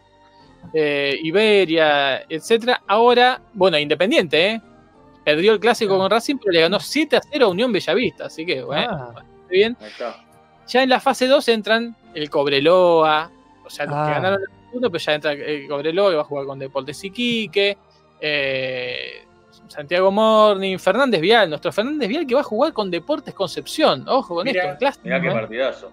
un clásico, un partidazo, y ya en la fase 3, ahí entran Colo Colo, Universidad de Chile, Universidad Católica. Hay una polémica adicional, hay una polémica adicional, porque Universidad de Chile no tiene cancha para jugar su partido de primera división Mm. porque Universidad de Chile no tiene cancha. Y no pudo garantizar todavía un estadio. Y entonces estos cuatro equipos que se quedaron afuera por esa medida dicen, ¿y qué onda la Universidad de Chile? No, es distinto, le dijo al NFP. Y sí, claro. es distinto, ¿no? Es la respuesta que, que todos sabíamos. Así que bueno, a estar atento con Colo Colito, que ya pasó a segunda fase. eh, y una lástima por los equipos que dejó afuera, dejaron Mm. afuera por escritorio. Seguiremos, seguiremos la. Bueno, como Eh. mínimo, Fran, tendríamos que seguir la performance de Colo Colito Sí. y de Rodelindo Román, ¿no? Y de Rorro, sí. Tal ¿Qui- el- ¿Quién es el campeón de la Copa Chile? Eh, ¿Quién? ¿Siempre sale Eh, alguien de la, de la A, campeón? Sí, sí, sí, sí, los que han salido, Universidad de Chile, Colo Colo, Santiago Wanderers, eh, Cobresal creo que salió alguna vez. Eh, no, no se juega hace tanto, además es medio discontinuada. Lo tenía por acá, pero lo perdí. Está bien, está bien, no, no pasa nada. Ya, ya te lo busco. salen campeones los de primera. Está Esa, bien. sí, verdadera lástima. Pero bueno, ¿quién, quién le quita lo, Lo ganó en el escritorio. Lo perdido, ¿no? lo perdido? Lo perdido, bueno. Así que hasta acá el informe. Seguimos con Bien. más temas. Por segunda, perdón, por segunda edición consecutiva, eh, el Colo Colo grande, ¿no? El Colo Colo a secas Colo- eh, se coronó campeón, Sí. el Colo Colote, le ganó eh, 2, a, 2 a 0 en la final al Everton. ¿Sí? Al Everton de Valparaíso, no al Everton de allá de Inglaterra. De Inglaterra, claro. Bien. Tremendo, Así que, bueno. tremendo. Everton que quedó eh, fuera de la Copa Libertadores en la fase previa al perder con Estudiantes de La Plata. Mira. Sí, sí, tremendo. Eh, Bueno, muy bien. Gran informe. Jorge, ¿no? Hola. Sí, Hola. Jorge. Hola, Jorge. Hola, ¿cómo están? ¿Qué tal? Bien, muy bien. Para ver, ahí está. uy, ¿Cómo otro, andás, otro resultado de Copa Chile, el Real San Joaquín le ganó a Brujas de Salamanca. Bueno, Que, la, que las hay, las hay. y lo que no dan, no te lo va a dar Salamanca, ¿no? Claro. Claro. bueno eh, ¿qué más? ¿Se ve al revés o al derecho mi.? El derecho. No, se, Se ve al se ve derecho. Ah, bien. Entonces encontré Sí. una manera de que me muestre a mí al derecho y también. No, por ahí estás al revés vos, ¿eh? Claro. Claro. Claro. No, lo voy a poner. Voy a hacer así que me veo mejor. Perdón. Bueno, eh, Tony Ganem nos saluda y nos hace los chistes que hicimos en el chat interno de Bolas y Manija, por supuesto, pero no dejan de ser realidad, ¿no? Colo Colito Claro. está más cerca de Concepción, dice, tiene sentido. Por eso es más chiquito. ¿Sí? Todavía no creció. Y es cierto. Exacto. Por eso también eh, alguno de nosotros dijo que no juega contra univer- ninguna universidad, juega contra un secundario. Claro, colegio secundario católico. Ah, recién ahora entendí el chiste. ese. Ah, muy bien. Me, me busqué la vuelta por todos lados, nunca lo entendí. Ahora entendí por dónde. Colegio Quillón, ¿no? Cada vez que lo queda Claro, porque Jumagu no fue a universidad, fue a terciario, se recibió, pero eh, cursaste en una universidad. Sí, sí, no universidad, carrera sí, sí. universitaria. ¡Eh! Sí, sí, sí. O sea, además tuve muchas universidades inconclusas. Sí, muchas. eh, además eh, sos casi médico. Es el hombre que a más universidades fue. Es casi No sé, no también. sé si tanto, pero. Vos hiciste Bueno, hablando de también, ¿no? universidades. Eh, Jomagu. Sí, sí, sí. Claro, hizo. Eh, hablando de universidades, y, y esta universidad ustedes de alguna manera son parte, el otro La la día vida. agarré a la, a la UNAUR Ajá. Sí, vi. jugando, jugando contra la Universidad de San Juan Bosco en el Campeonato Argentino de Fútbol Playa Femenino, una cosa espectacular. Tremendo. Bueno, Viajó ¿Cómo por no un fue? viento que volaba todo. Ahí, Perdían perdón, 2 a 0 cuando lo agarré, parecía muy difícil de dar vuelta. eh, Ojo no que yo final. vi eh, fe- masculino, una UR Ah, contra mirá. un LAM, contra el Lanús. Ajá. Perdían 2 a 0, empataron 2 a 2 y lo ganaron por penales. Mirá, Mirá qué bien. ¿en dónde están Bueno. viendo esto? ¿En Deporte B? Deporte B, Sí. obviamente. Mira, ahí tiene equipo, tiene equipo Ituzaingó, que nuestro amigo Pascual, claro. que muy comprometido con el club, fue a ver un, un partido a, la- a las playas de Ituzaingó, ¿no? Claro. Eh, Sí. tiene, tiene equipo también. Estos son los Juegos Universitarios de Playa. Ahí está. Ah, mirá qué específico. Este campeonato. Están campeonato. los Juegos Universitarios, los JUR. Este, y bueno, y ahora están, vieron que ahora está todo lo de playa, que está muy de moda. Está bien, para que cuando no hay ciclo lectivo en las vacaciones, el estudiante no se despegue totalmente de, de- de la universidad, que Tal todos cual. sabemos que por, en esa época de su vida es su segunda casa. Se Claro. saca de la delincuencia, además. También. Y Pepe. los juegos eh, de invierno estarían buenos. Los juegos universitarios de invierno. Eso no Sí. hay todavía, ¿eh? pero si, se- si quien, quien lo fomenta esto lo escucha, yo creo que no tarda en, Y en Sí. aparecer. ¿eh? teléfono, teléfono para la Universidad del Comahue mínimo, ¿no? Claro, O el, claro. el Instituto Balseiro. Sí. Ahí en Coso Y de hecho- de- Y de hecho tendría que ser más deportes universitarios itself. O sea, deportes que sean Anotarse en la Sí. materia. ¿Saben Claro, lanzamiento del libro, cosas así. Lanzamiento de libros, este, un- una riña de gallos entre titulares de cátedra que dan teóricos. Sí, Aten- una especie de pentatlón. Mirá, una especie de pentatlón que sea conseguir un certificado de alumno regular y, y que Uf. te lo sellen. analítico. Un analítico. analítico, El el analítico ya está, es el Y decatlón. termina, termina es el Decathlon. consiguiendo el título. Bueno, Claro. uno de los deportes eh, rey sería uno que a mí me tocó jugar, que es ir a- cuando te faltan dos materias para recibirte a reclamar que te den por aprobado pensamiento científico al CBC. Bien. Qué como la bueno. orientación.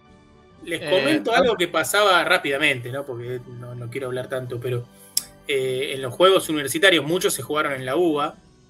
Y recuerdo, imagínense que para jugar tienen que ser alumnos regulares de la facultad. Y cuando Claro, digo no. alumnos regulares le meto Bueno, No, bueno. se- Va a ser muy bueno. 78 comillas al inicio y al final, ¿no? Imagínense. Este, pero bueno, una vez hubo un problema muy grande porque se cebaron los de la universidad, no me acuerdo dónde, pero de Al Chaco, y vinieron a jugar con el equipo del básquet ¿Qué? directamente del TNA. Sí, sí, en el TNA y se vinieron con el TNA, todos eran eh, estudiantes de Derecho, creo, una cosa así, tenían certificado y se armó un quilombo bárbaro que incluso salió en, en la tele y todo porque eh, no tenía sentido. Además, no tenía ningún sentido ganar eso. O sea, imagínense venir con un equipo Claro, profesional lo, a lo jugar cual contra- habla mal de la universidad en realidad eso.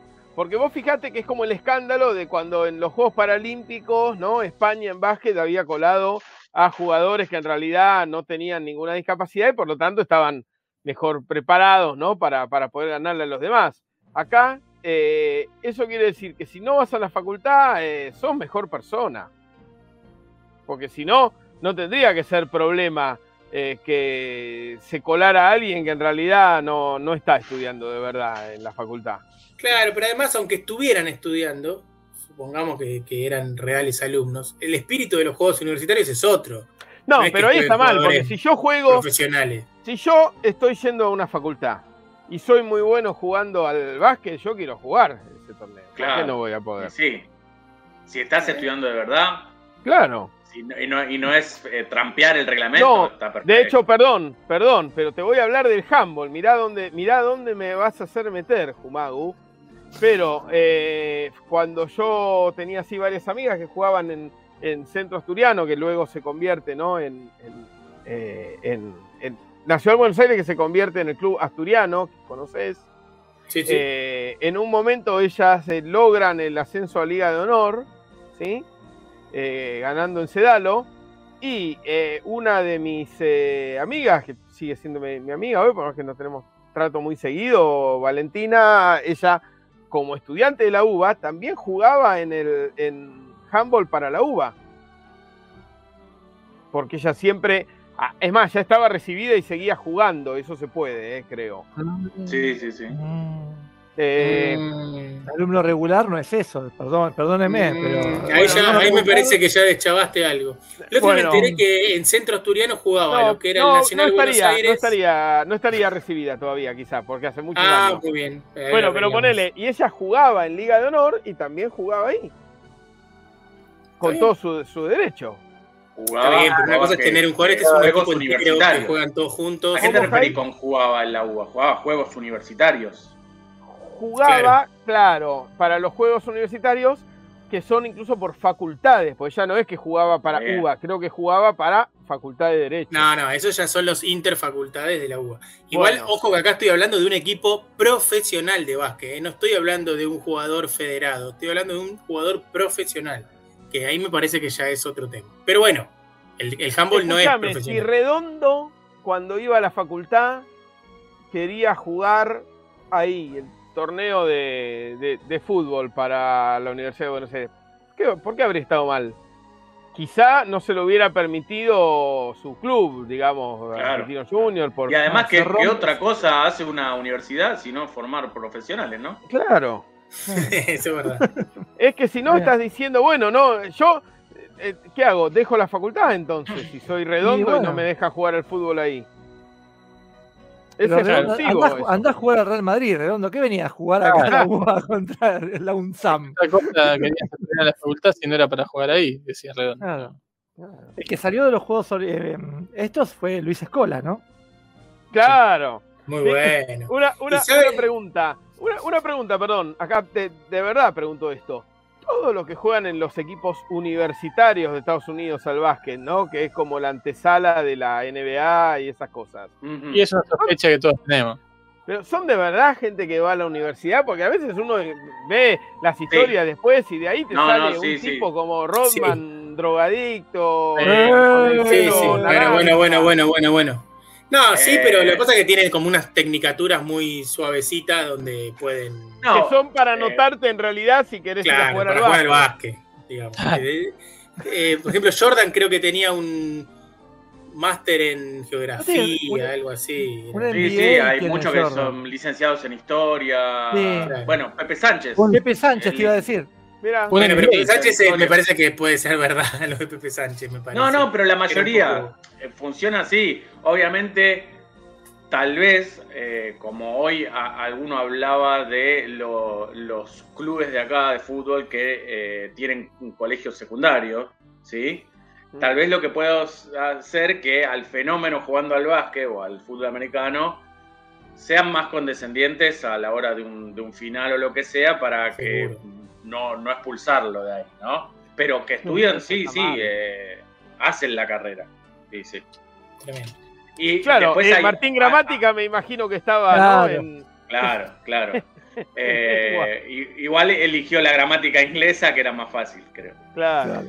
Che, no, eh, lo otro que puede suceder es que alguno elija terminar antes su carrera universitaria, irse del básquet universitario para pasar al profesionalismo.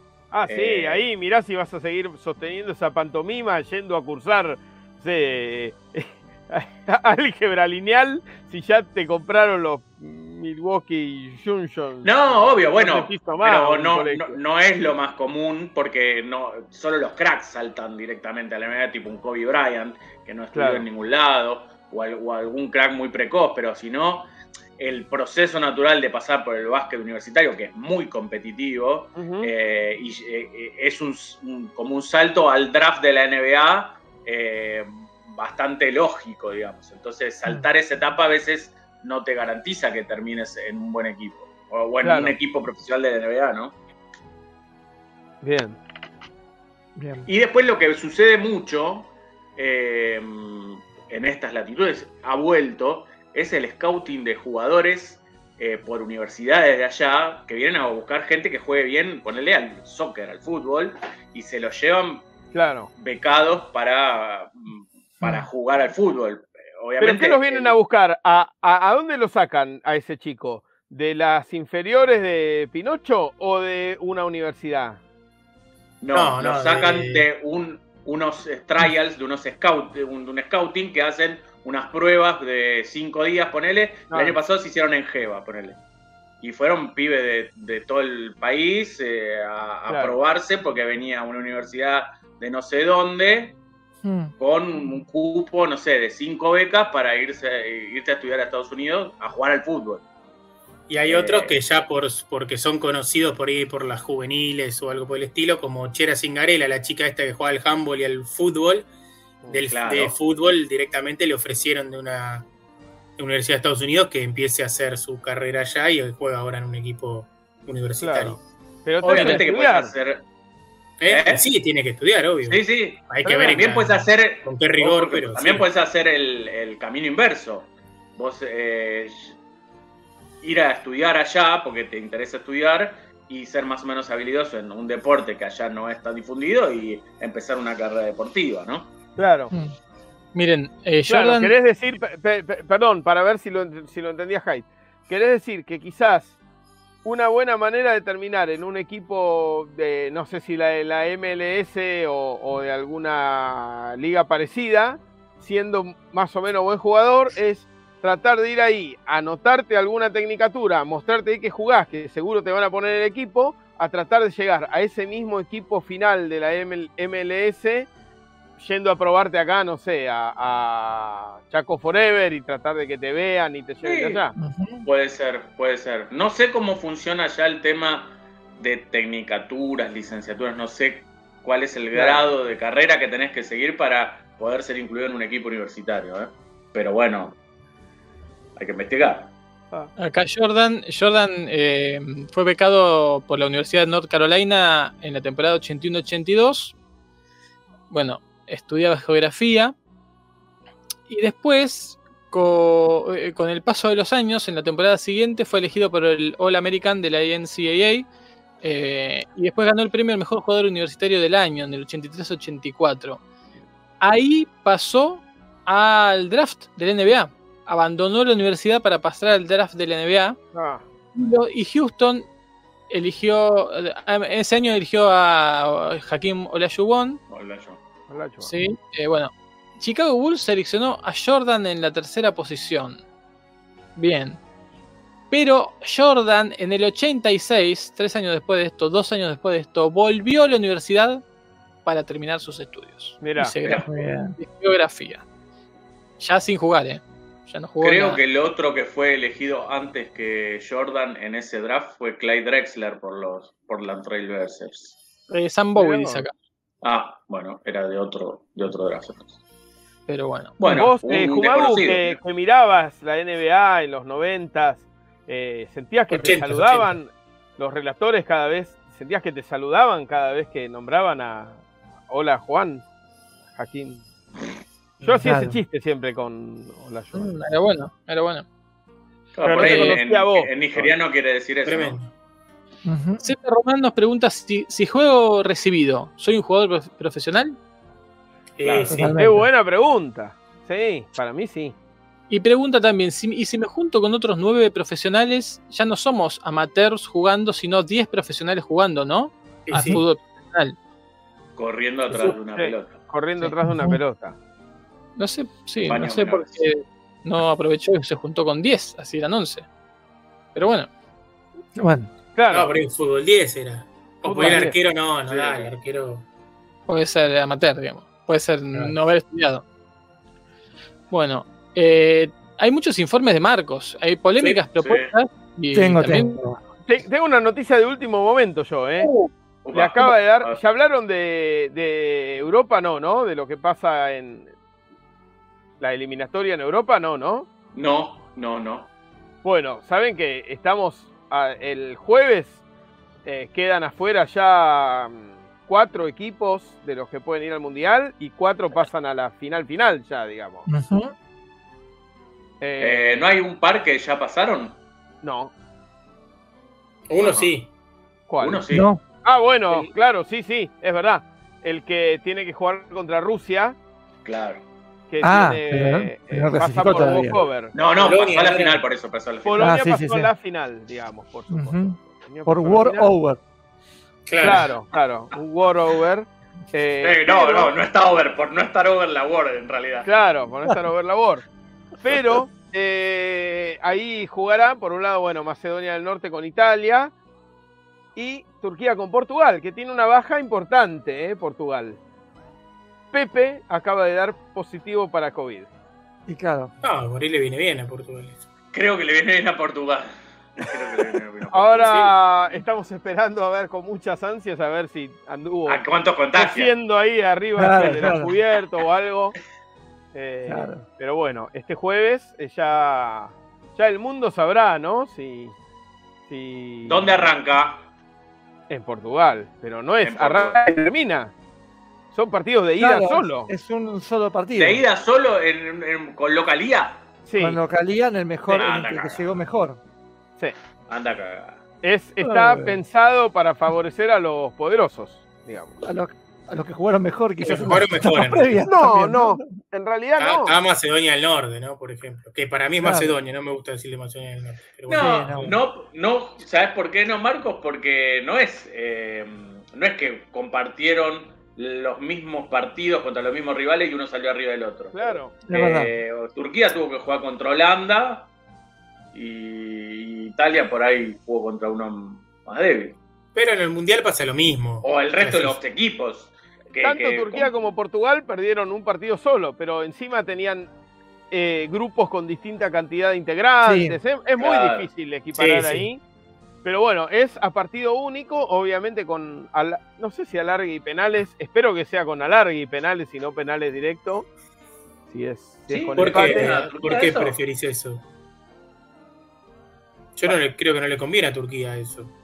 Ah, yo al fútbol le conviene. Ah, está bien. Lindo. está bien, está bien. Ah, mirá vos, qué bien. Para mí no. En pos de- Igual creo que debe, tendría que ser sin alargue ahora que pienso, porque ¿Ustedes qué piensan? ¿Que esto después se decide el mes que viene, juegan el otro partido? No, señores, es el martes se juega la, la final. O sea, estamos Claro, a- por, ahí jugaste, por ahí jugaste a largue penal y el otro ganó 5-0 caminando y vas Sí. a jugar contra día de Claro, claro. Ni hablar de a- Polonia. Polonia va a jugar un partido solo. Claro. Sí, una vergüenza. Polonia juega un partido solo. Evidentemente, esto nadie lo dijo, pero el fútbol se ha convertido en un negocio. ¿Saben qué? Yo creo que en realidad, si querían dejar afuera a Rusia para no favorecer a Polonia. No. ¿Y ahí ¿Está qué bien? pasó? ¿Qué Ah. pasó? ¿Qué pasó? Sí. Yo sé que. ¿Cómo? Sí, Yo sé claro que si no Por quería hecho. para no favorecer, lo favorecían a Turquía, por ejemplo, y pasaba a Turquía directamente y Claro. Polonia. No, no. Portugal. No, no, yo decía que. No, si no querían que Polonia pasara así, de esta manera vergonzosa, tendrían que haberle pedido a Polonia que bombardeara un país Claro. y que el otro fuera, pudiera ser final directo. Pero que bombardear el país correcto, porque vos podés bombardear un país que, que Claro, no y te no te, sanciona. no te sacan de ningún lado. Claro. Bombardeadas, no sé. Algún Sí. país Claro, Ucrania. europeo. Ucrania Claro, está al lado. Ucrania, Ucrania. Ucrania. Claro, pero si bombardeaba Rusia, eh, Sí. No, claro. ahí lo Claro. daban finalista, diré, lo daban clasificado. Claro, ya el está, mundial. O Sí. Qatar. Lo que pasa es que probablemente dejara de existir Polonia si bombardeara a Rusia. Claro. Claro. Bien. Bueno, Bueno, va. Bueno, momento de tengo- los informes. Informe Sí, de Marcos. Tengo algo muy muy bueno acá, que es este una revista solo fútbol de, mm, de, lo- del- de la época del Mundial 86. Me saco los anteojos para ver mejor. Eh, No estoy viendo mejor. Los anteojos los voy a volver a poner. Eh, tengo. Vieron que acá a veces traemos esta. como como un género literario, ¿no? Que se trata de los periodistas hablando inventando en su imaginación algún tipo de diálogo y lo publican como si fue que pasó de verdad. Sí, Ya hemos traído acá la, la- la comedia de los perfumos alguna vez. Sí. sí. Perdón, Marcos, te digo, hay, hay un programa en tu, en tu hiato Sí. de, de- de presencia en el cual yo encontré, eh, te- tendrías que, que ver esa parte porque es fabulosa, para ver de hace cuánto tiempo que se viene haciendo esa práctica de, la, de la- Mm. los diálogos inventados por el periodista, el, el- el ghost eh, dialoger, ¿no? El- Sí, claro. esa cosa, en la cual, que de paso te lo, te- te lo cuento mínimamente, hubo un arquero del Galatasaray que vino a River y que jugó dos partidos para River en Mar del Plata, con la idea de colgarlo a Amadeo Carrizo, que en ese momento estaba como medio flojo, y al final se cae el acuerdo, ¿no? Pero el tipo llega a firmar, imagínate lo que son los diálogos, todos ficticios e inventados, de un supuesto testigo entre un turco que no sabía hablar castellano y argentinos de los cuales ninguno sabía hablar turco, pero se comentaban cosas, era, era forzadísimo, no sé si se acuerdan chicos que era tipo... Sí, sí, sí. Uy, pero bueno. eh, la, la- la verdad que en Estambul me tomaré unos tés muy buenos, pero eh, como este mate no vi nada parecido, eh, Sibori. Sí, muy bueno. Sibori, muy bueno. sí, bueno, mirá, pero acá ah, no es nada más venir y tomar mate, ¿eh? mirá que vas a tener que atajar contra gente que patea muy bien, unas cosas así, eh, forzadísimas. Bueno, Bueno. Tengo el- la revista Solo Fútbol número 50 del 17 de junio de 1986. Uh, La solo fútbol era semanal, ¿no? Con lo Debe cual ser. era Dijiste- el primer año de, de la solo fútbol este. Dijiste, dijiste julio, Junio, 17 de junio. Junio. antes del mundial es entonces. No, es en el Mundial. Ah, en el Mundial. claro, Es en el Mundial. Acababa de pasar el partido entre Uruguay y Argentina. Eso es Uh. todo, todo el capítulo, todo el, el número está dedicado en la tapa. De hecho, la tapa está. eh, ya te Pedro digo. Pablo eh, Pasculi. No, está Uruguay cayó con dignidad, dice. Eso es Mira. loco, ¿no? Porque Ah, es ser- uruguayo el, la, la No. revista. era una revista que se leía mucho en Uruguay. Ah, Y entonces, Uruguay cayó con dignidad. Pero después, bien grandote, dice: otra vez estamos entre los ocho mejores del mundo. Y hay una cara de, de Buruchaga que no lo, no, lo, no lo favorece mucho. Después se las paso la foto. Eh, y ahora esperamos a Inglaterra o Paraguay, dice abajo. Todo un juego de flechas. Uh, do- las dos guerras más importantes de la historia de Argentina. De Argentina. Totalmente, totalmente. Tremendo. Bueno, tengo un diálogo entre, esto fue después del partido, entre Neri Pumpido y Enzo Francescoli. Paso, paso a relatar esto. Son Compañeros de River en ese momento, ¿no? Claro. Ah, muy, Claro. muy bien, Hyde, muy bien, Hyde. Son amigos, juntos se abrazaron, juntos dieron la vuelta olímpica, juntos jugaron en la concentración de River muchos partidos de ping-pong y también de truco. Los dos fueron a México buscando, escuchen esto, elevar su cotización, Ah, a mostrarse, cada uno por su lado, pero quiso el Fistur que se encontraran cara a cara en los octavos de final. Y quiso ese mismo destino, que es otro, un sinónimo de Fistur, ¿no? que, que Argentina fuera ganando y que en el segundo tiempo comenzara a llover y el terreno se hiciese resbaladizo y chocaran. Cuando Uruguay buscaba el empate y quedara pumpido en el suelo, y fuese Francescoli mirado por todos como el, comillas, malo de la película. Ese es el contexto. Espectacular, porque los que sabemos el destino posterior, el próximo choque en un mundial de Pumpido le Oh, acarrearía la fractura. Exactamente. Un mundial exactamente. Esto es un juego del destino que Pumpido no quiso escuchar. Lo que pasó fue esto. Por eso Enzo fue a buscarlo a Neri, por eso quiso disculparse. Y acá viene el diálogo, la transcripción, la transcripción del diálogo entre Enzo y Pumpido. ¿Cómo andás vos? Eh, Enzo, Enzo dice, Neri, fue sin querer, che. No le dice vos, le dice che. Ah, mirá, claro, está, claro. él Para que está entienda. habituado a la- al slang argentino. Claro. Ya lo sé, uruguayo, ya lo sé. Imagínate que te Uruguayo le dice. Imagínate que te conozco bien. Enzo dice, recién vi la jugada por televisión y me di cuenta que tenían razón los muchachos de Argentina que me miraban con bronca. Por la Eh, tele se- Es buenísimo porque es como si estuvieran hablando para las cámaras y para un público que, que tiene que entender todo. Es una sitcom. Es una sitcom. Claro. Yo, Neri Pumpido, que atajo en la selección argentina, te digo a vos, eso, Francescoli, que sos una figura de fútbol uruguayo. Uno, uno de las peores cosas que puede pasar en un, en un guion, que es el diálogo biográfico, ¿no? Es el Claro. que yo te cuento todo. Sí, Me sí, junto sí, con sí. un amigo de la primaria y digo, ¿te acordás cuando íbamos a la primaria número uno de San Cristóbal? Sí, sí, sí, no hay, no, no hay contexto dado. Pero bueno, puntos suspensivos después de que lo miraban con bronca. Eh, ah, bueno, por la tele la cosa se vio muy fea, pero resbalé, no pude frenarme en el suelo. Y Pumpido le dice, si hubiese sido otro, a lo mejor desconfiaba.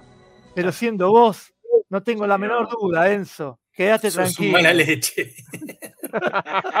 Dos señores, dos señores. Pero además, Y Enzo, sí, fue, fue, che, disculpá, Neri, no, todo bien, Enzo. Ese fue el diálogo. Y, claro. ¿Qué más le podés decir? ¿Qué más le puedo decir? Claro. Y Enzo le dice, se quedó con ganas de seguir hablando. Dice, ¿sabés qué pasa? Que como ¿Qué ahora Enzo, Enzo Francescoli. Decilo, Enzo. Decilo, Enzo.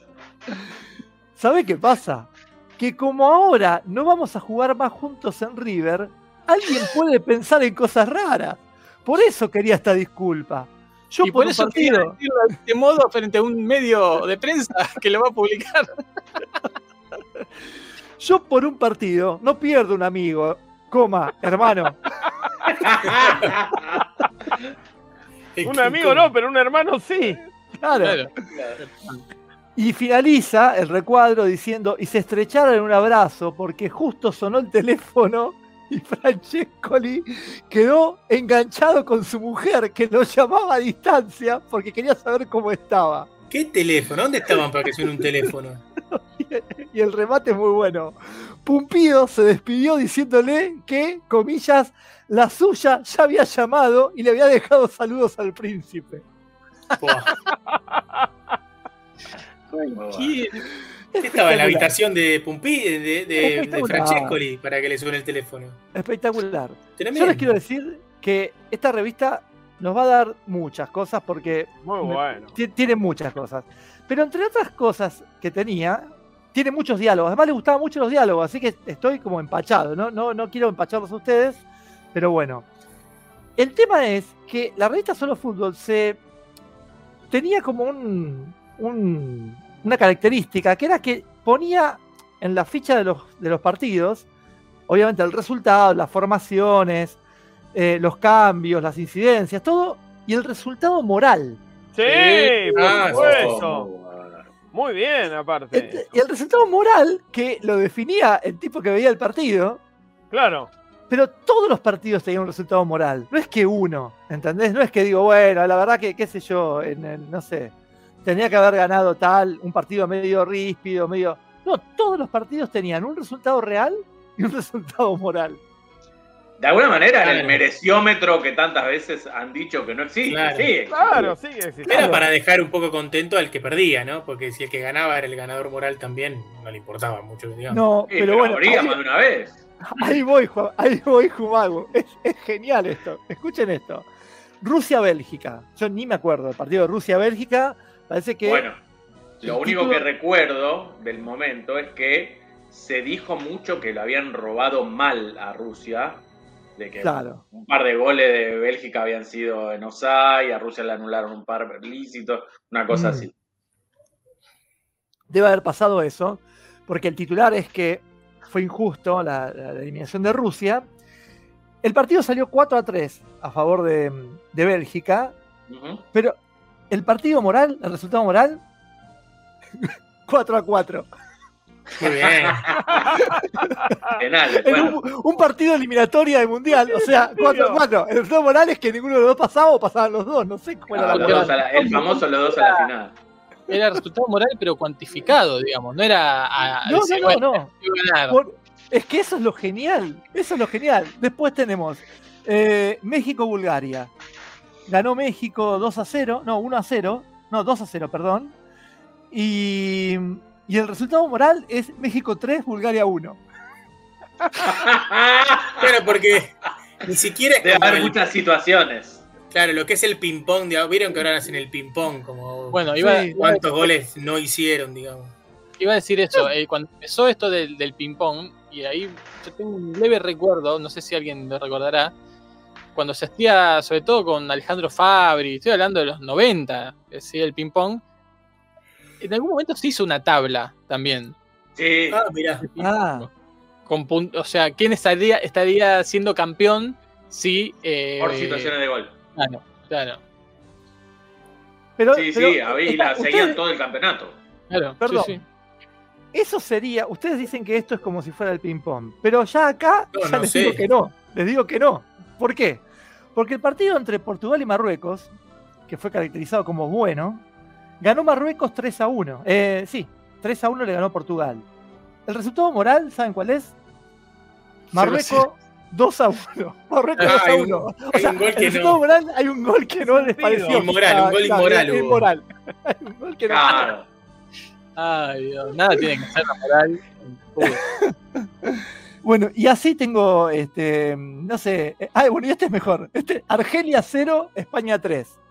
Resultado moral, Argelia 0, España 3. Está bien. Fue un, señor partido. Un señor partido. Fue un partido donde, donde sucedió lo más justo que podía pasar. Este, Habría que calcular todos los resultados de nuevo y a ver quién pasaba de ronda y, y volver a ¿Quién ser campeón? El campeón moral. Y Claro. ver quién fue el campeón, quién era el campeón moral. claro. Bueno, y todo así, ¿eh? Este, y después se cansa, porque México, o capaz que ni vieron el partido. Entonces, México-Irak. Ganó México 1 a 0. Resultado moral, México 1 a 0, qué sé yo. Está nadie le importa, que va a venir un iraquí a quejarse acá del resultado. moral. Recordamos que en esa época, desde acá, que no se podían ver todos los partidos. No. Claro. Claro. Así que bueno, este, nada, les quería traer este, este, este- esta- porque es una forma muy, muy buena de, de mirar el fútbol. El Sí, resultado moral. La verdad que sí. Yo venía pensando eso, cuando empecé a ver, digo, esto de ser el ping-pong, los desmerecimientos, justo una pelota que pegó en el palo, podía haber sido gol, no sé qué. Pero cuando vi que le bajaron un gol a uno, Digo, Claro, porque por ahí Claro. fue un gol en o algo Sí, así. o- ah, una bueno, puede ser. Ponele que una sea eso. muy no sé. abultado para lo que fue el partido, por ahí. Claro. Hay que, que era a ver, independiente. habría que ver cuáles eran todas las valoraciones que entraban en, en- en consideración para el, Probablemente ¿no? ninguna, era como se le ocurría al que le Sí, decían. obvio. Qué buena Y como decía Marco, seguramente ah, hubo partidos que ni los vieron. Seguro. ¿A No, porque además era- no, no sé si será tan factible ver todos. No, no, probablemente la. la- Por ahí la ellos sí, porque te- por ahí tenían. tendría de alguna enviado, manera. pero recordemos Claro. que México tenía distancias bastante considerables entre una sede y otra y no creo que vieran todos los partidos. Claro. Así que bueno, esa es la, era lo que tenía para hoy. El diálogo me pareció que era una pieza casi, casi de No, podcast. espectacular. Muy bueno. Los diálogos de, de de podcast. Bueno, De impresionante. podcast. Espectacular. Eh, no sé si hay algo más. Algo más tiene que haber, ¿no? Porque pasó de todo. Eh, alguna polémica que tienen, algún debate. ¿Ya hablaron de la Fórmula 1? Sí. Sí, Sí, comentamos Pero- de Fórmula 1, comentamos si tenés algo para aportar, porque ninguno la vio, pero hablamos. Ah, no, no, no. eh, no la vi, pero me de gustado verla porque en la, en la última vuelta se quedó el que iba tercero, Checo, ¿cómo se llama? El Pérez. compañero de, Checo Pérez. Ah, Checo Pérez se quedó y con, con esto que ahora se escucha todo lo que dicen, eh, empezó a putear. Pero empezó a putear como si fuera un tachero que se le queda al auto. ¿no? Claro, No puedo creer esta mierda. No me puedo, no puedo creer que esta mierda se está quedando. Una cosa así dijo que salió en todos lados. Este, eso me gustó, me gustó, porque le, le trajo como cierta humanidad a, a Claro, ese eso te piloto que decía. uno piensa que. humaniza la Fórmula 1. claro. No, y huma- humaniza los coches incluso, que se puede Sí, quedar con el auto claro. de cualquier vecino acá. Un caballo. Sí, sí, sí. Claro. se retiró y se fue para el otro lado. Se empacó. Eh, Jumá Eh, Gutiérrez este. ganó la, la tercera de las 4 de la tarde, a ver si acertamos con la fija de hoy. Ya me fijo. Espectacular, espectacular. Este, Eh, eh, eh. Bueno, en otro orden de cosas, fui a ver Atlanta con Almirante Verón, pleno jueves a las 5 de la tarde. Un empate agónico, este, no mucho que decir. Eh, y nada más, después de los clásicos, no sé si nos quedó alguno por revisar. Ganó News, ganó a, a Central y se fue el Kili González. Ganó. ¿Quién ganó? Banfield, ¿no? ¿A Lanús? ¿Banfield Lanús? Sí, ganó Ganó Banfield? Banfield a Lanús. Ganó la sí. ¿no? Puntero. Claro, claro. Ah, no, Sí. ahora perdió la punta a manos de Defensa y Justicia, pero. El mejor equipo de la No, historia. no, Defensa de Justicia está empatando ahora, hizo un gol Arsenal, ¿eh?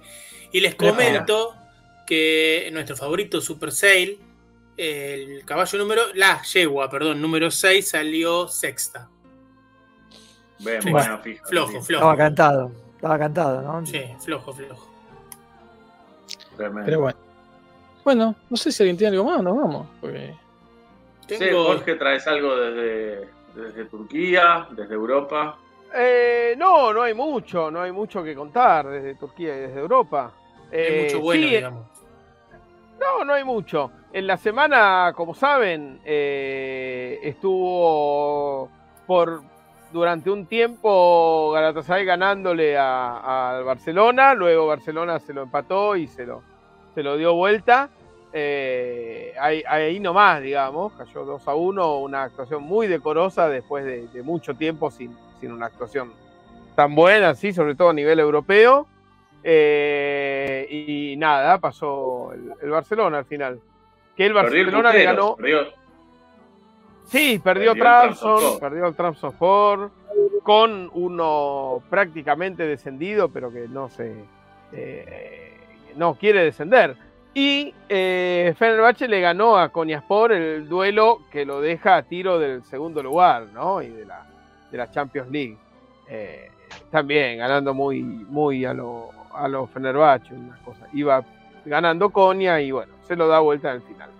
Eh, así que sí las cosas por el viejo, por el viejo continente de verdad, ¿no? Digamos, Anatolia, que cuando el Imperio Romano era lo último que había, el viejo continente remitía a eso, ¿no?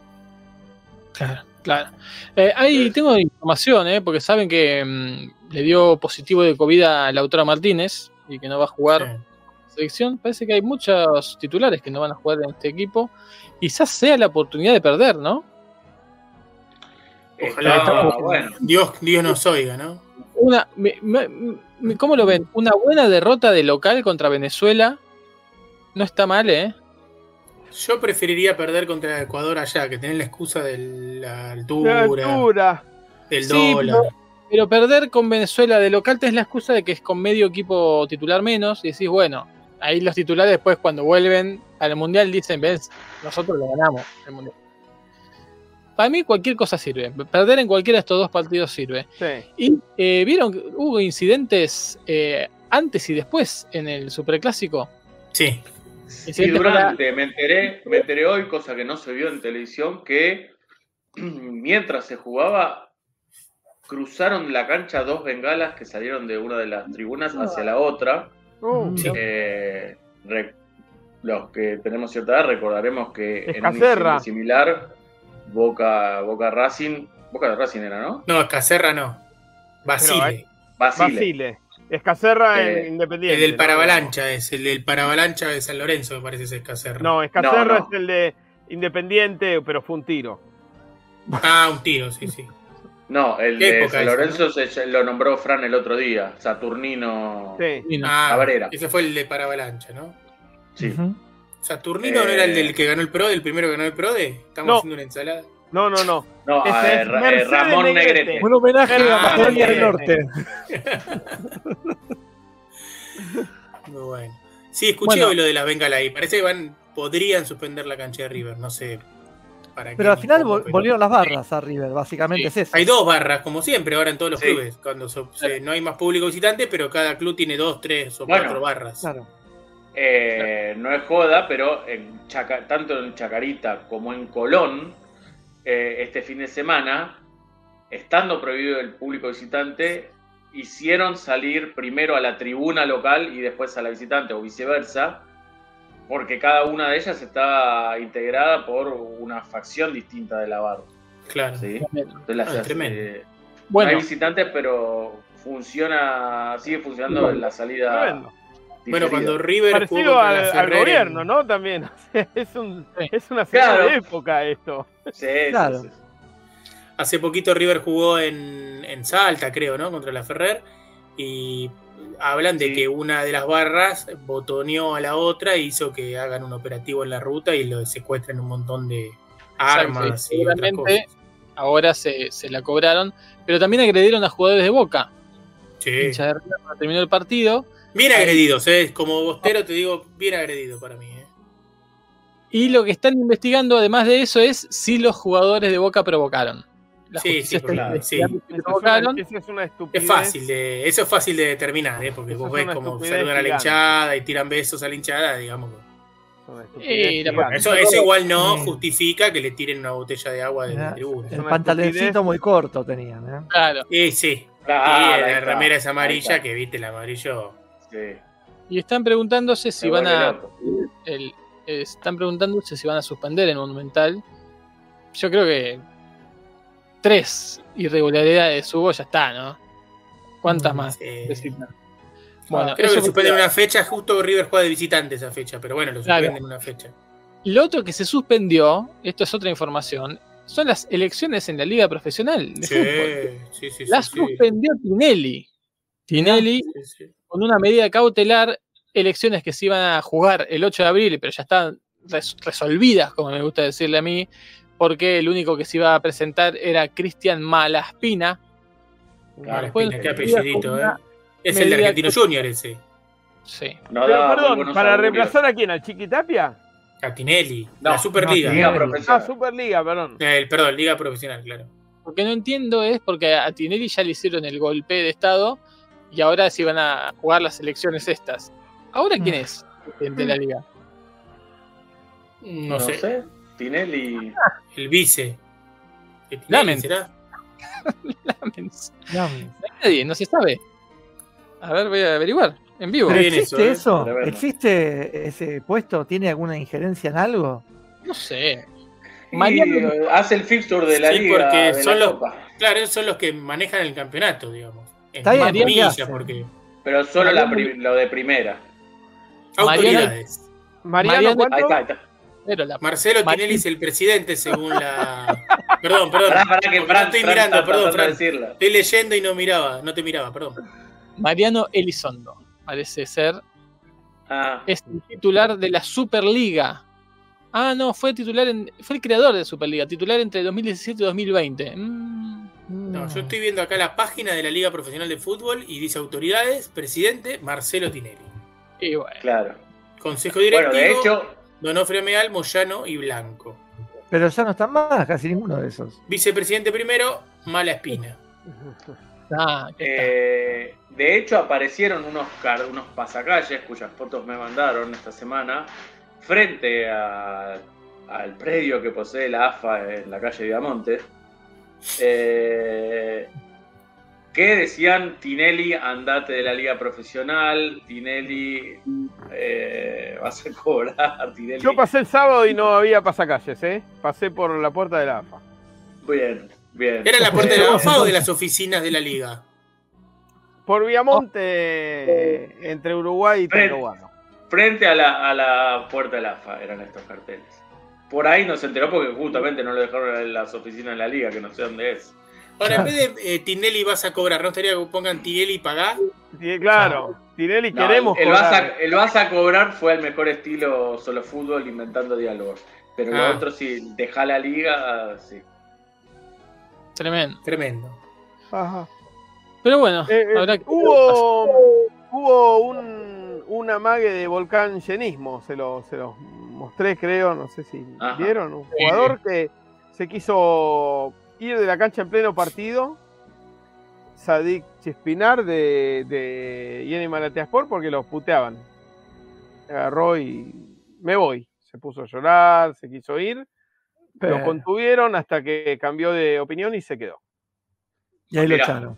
Combinando la- las puteadas con eh, el Tinelli de Independiente, fue muy puteado Moyano.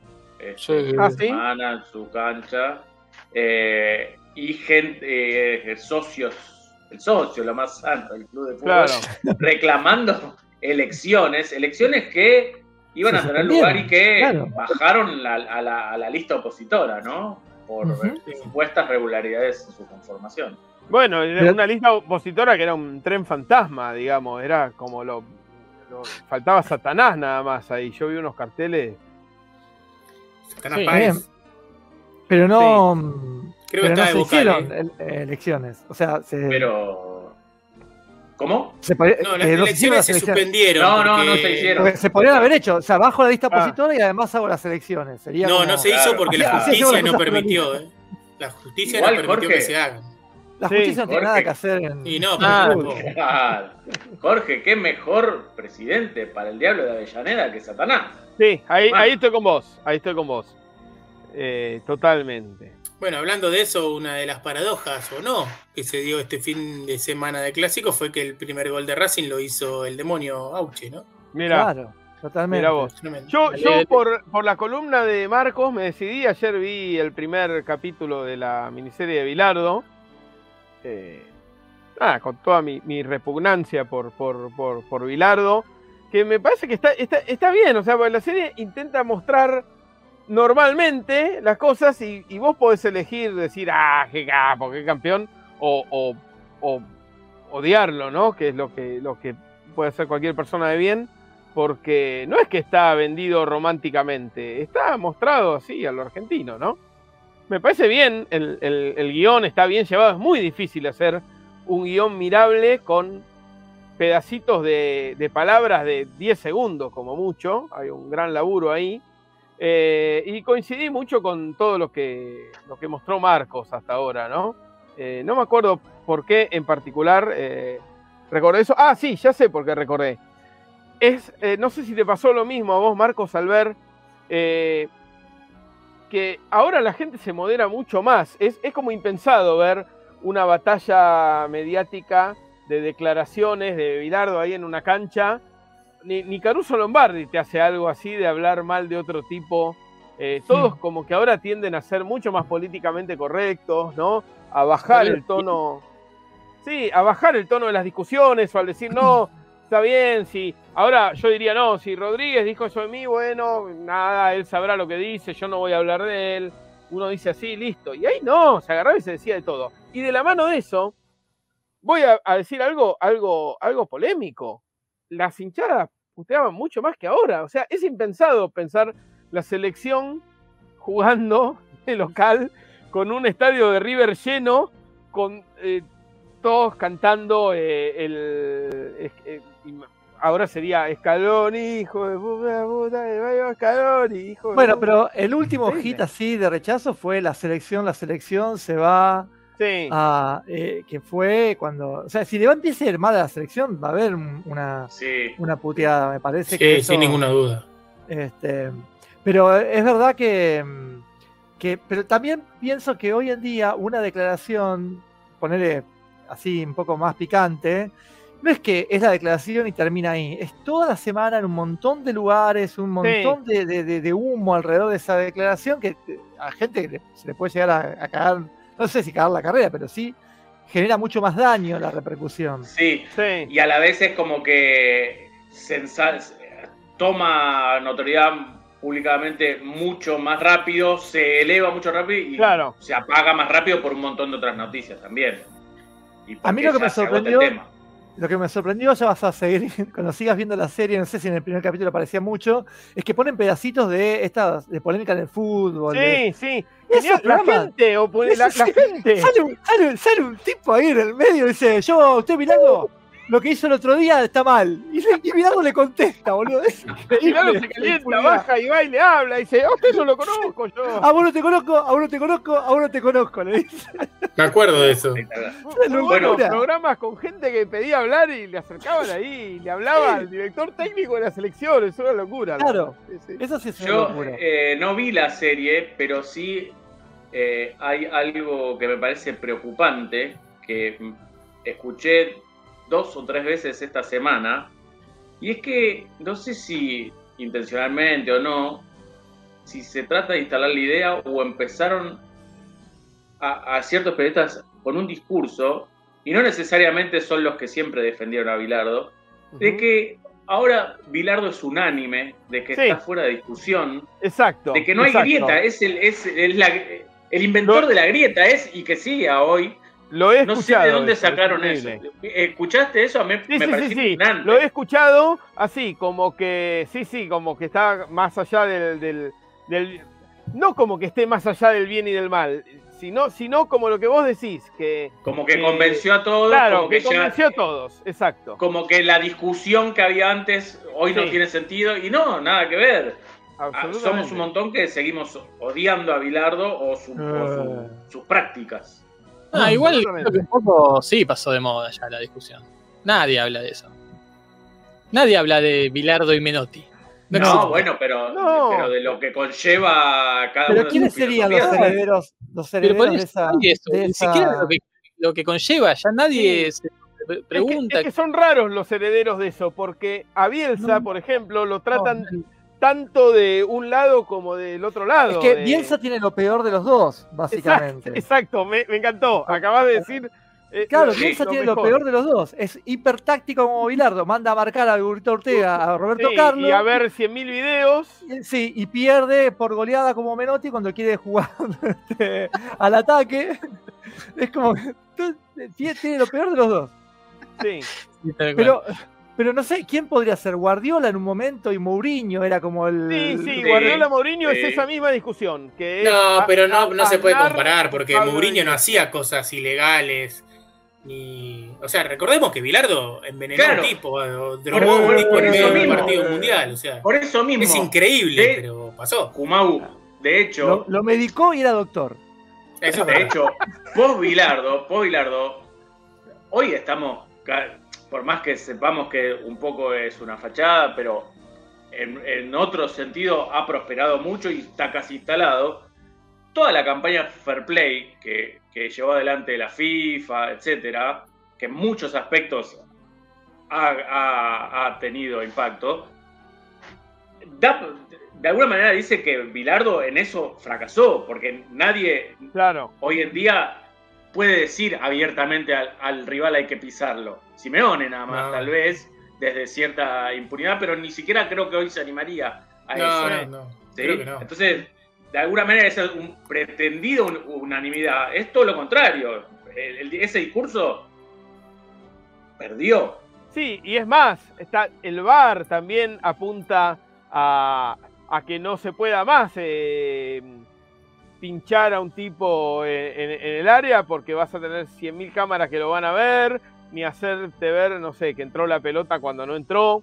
Porque después hay un bilardismo querible que es el del loco de la libera, ¿no? Que patea la pelota, no entra al arco, pero el tipo sale corriendo a festejar el gol y le dice al juez, no, mire, había un agujero en la red, ¿ve? Y no hay ningún agujero, pero lo dice con tal convencimiento que se lo creen y lo Claro. festeja. Ese me parece un, un- un gol bien robado, o, o casi. Porque aparte el tipo, ese sí quería, lo hacía por ser disruptivo, como el día, ¿se acuerdan que sacó, el día que sacó las dos veces él eh, del medio campo? Sacó Platense, eh, el sorteo sacó que, que ganó Sí. el saque y sacó. Ah, Y el segundo tiempo él llegó así, agarró la pelota, fue, la puso en medio campo, así, se acomodaron todos del otro lado naturalmente. Claro, A- claro. Lo, lo miró alguno cerca, le, le hizo, callate, boludo, callate. Así, manejaba muy bien la. Gestalt. Claro, Es Entonces- manejo de la Gestalt eso. exacto, exactamente. Eh, él ahí, fíjate que eso obviamente que no es para intentar ganar.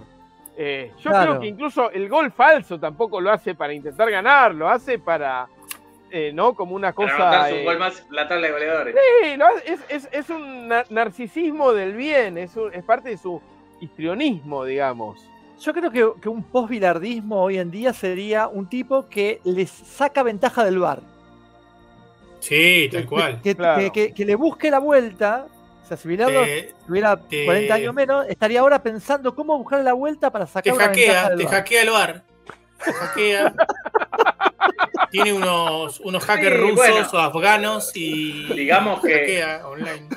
Digamos, por ejemplo, que idea. esta práctica que tanto hemos denunciado en Marcos Díaz, por ejemplo, Sí. de hacer excesivo tiempo, eso es bilardismo. Eh, Obviamente no tiene las consecuencias de un. Y para vos, de para vos, Haidt, el cine iraní es bilardismo, entonces.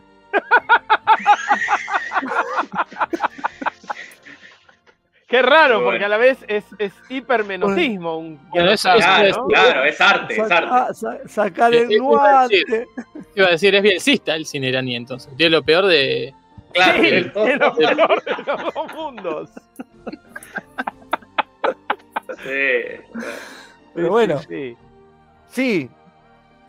Pero bueno, ahí No, pero- Bilardo pero juega creo- con el tiempo, ¿no? Ahí. Bilardo juega con el tiempo. Dice, ¿qué- ¿De qué manera? O sea, el partido tiene unos, minutos, voy ganando y ahora tengo que intentar. Sí, que, que termine, ¿no? Live streaming Eh. Lo cual es. ¿Sabes por qué es perverso eso de querer demostrar que Bilardo tiene razón diciendo, ah, cuando vas ganando querés que termine? Porque cuando vas ganando vos no sos el ser que puede estar de, eh, en, en posición para eso. Es como cuando te dicen, ah, pero si están violando a tu hermana, vos no querés matarlo al tipo como para querer llevarte, forzarte el escenario a que valides la pena de muerte. Y no, justamente lo que se responde en ese caso es, no, bueno, justamente para eso existe la justicia, porque yo en ese momento no estaría en una posición de poder, de eso se trata justamente, de que yo no lo resuelva así. Bueno, sí, quizá yo con el cagazo de ver que van 44 y que todavía tiene una jugada más el, el rival adentro de la cancha, sí, probablemente ahí quiero, eh, eh, estoy angustiado con eso, pero en realidad la No, gracia Bueno, está bien. Igualmente, es, es jugar. sin ser verde, sin ser verde, no hace falta eh, no querer que termine. Yo quiero que termine, puedo jugar normal o puedo jugar un poquito más lento y de ahí a tirarme en todas las jugadas. Claro, claro, ¿no? Y lo mismo hay un abismo entre hacer tiempo y prácticas que cruzaron el límite Sí. muy, mucho más Sí, allá. sí, sí, sí. eh, como, como muchas de las que se le, le- le conocieron a Bilardo, que es el, el defender el paradigma de todo, todo medio es válido para conseguir un fin. ¿no? Claro, claro. Eso. E incluso La- la ni, otra- ni siquiera, perdón, Jaito, de, de- de- disculpame este introito porque Sí. va con esa frase que dijiste. Ni siquiera en pos de eh, la, del- de las limitaciones o algo así, de- en pos de la justicia, en pos de lo estético, también es, es horripilante eso, porque McAllister pateando contra Australia la pelota a la tercera bandeja del Monumental es, es, es- es inaudito y- igual, bien. es horrible. Está bien. Bueno, pero eso no sé si es, si es bilardismo. Eso será antiestético. El bilardismo es antiético en, en Sí, sí, mayoría sí. de las cosas. ¿Sí? Bueno, y la, otra antinomia. La- Perdón, pero Kierkegaard te diría que lo estético y lo ético van juntos, ¿eh? Perdón, ¿eh? no, no, puede Na- ser. nada que- tiene que- que hacer la filosofía en el fútbol, ¿eh? Claro, ahí está. No, la otra antinomia es, es creo que es falsa, la de jugar bien eh, y ganar.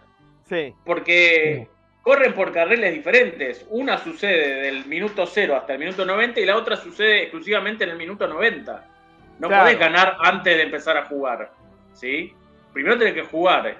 Y, en ese mientras tanto, vos podés decidir tratar de hacerlo mejor o tratar de hacer lo que sea para, para, para conseguir eso que solo llega cuando termina el partido.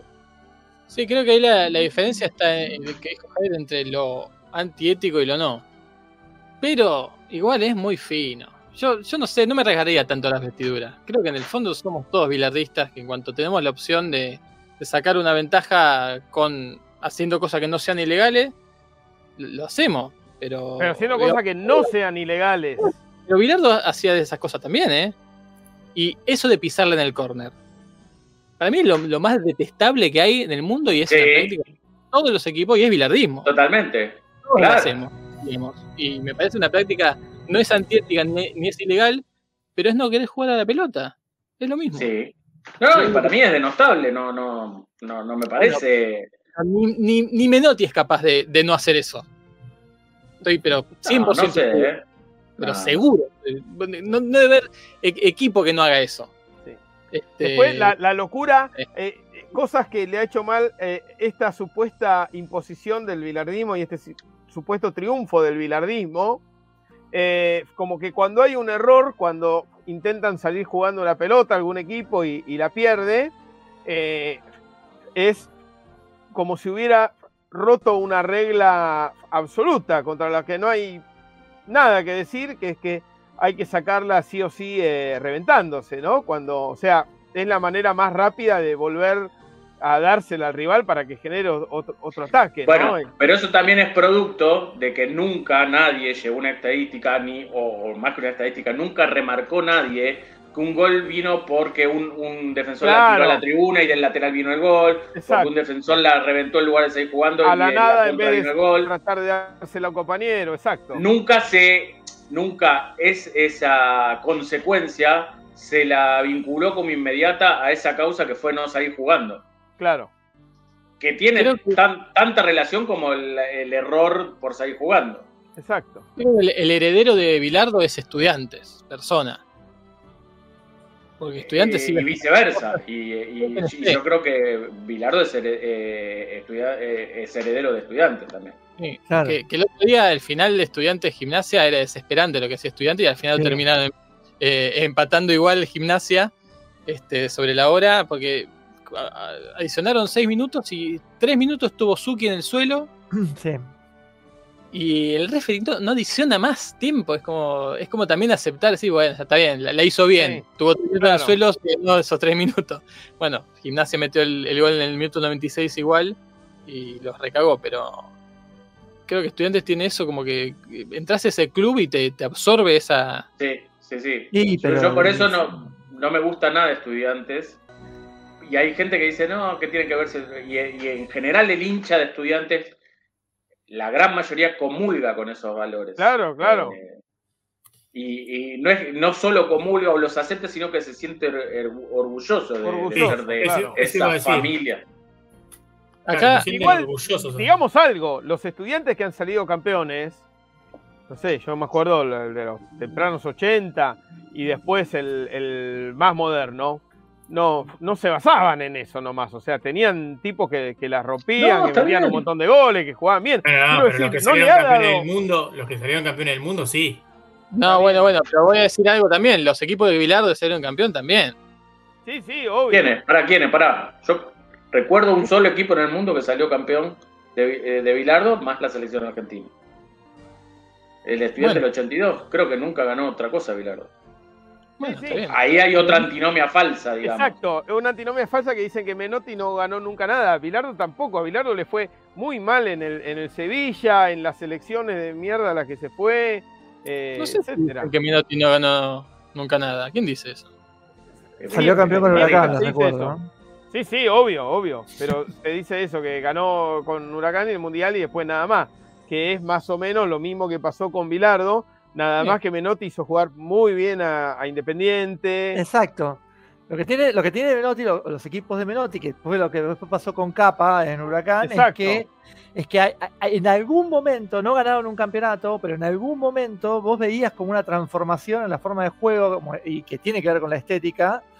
Eh, lo, lo que pasa es que ya, lo que dice Fran, yo estoy de acuerdo con Fran, para mí ya pasó esa antinomia porque esta cosa eh, que yo lo nombré ahí en, en la, en la columna, pero también, eh, porque también aparece en, en la serie, que es cuando, viste que, que Menotti decía escuchaba Serrat y, y Sí. lo bancó. Esa pelotudez total, o sea, Claro, hay, una es hay superioridad moral del parte Sí, del sí, menotismo que es insufrible. Es insufrible. insufrible. Sí, sí, sí.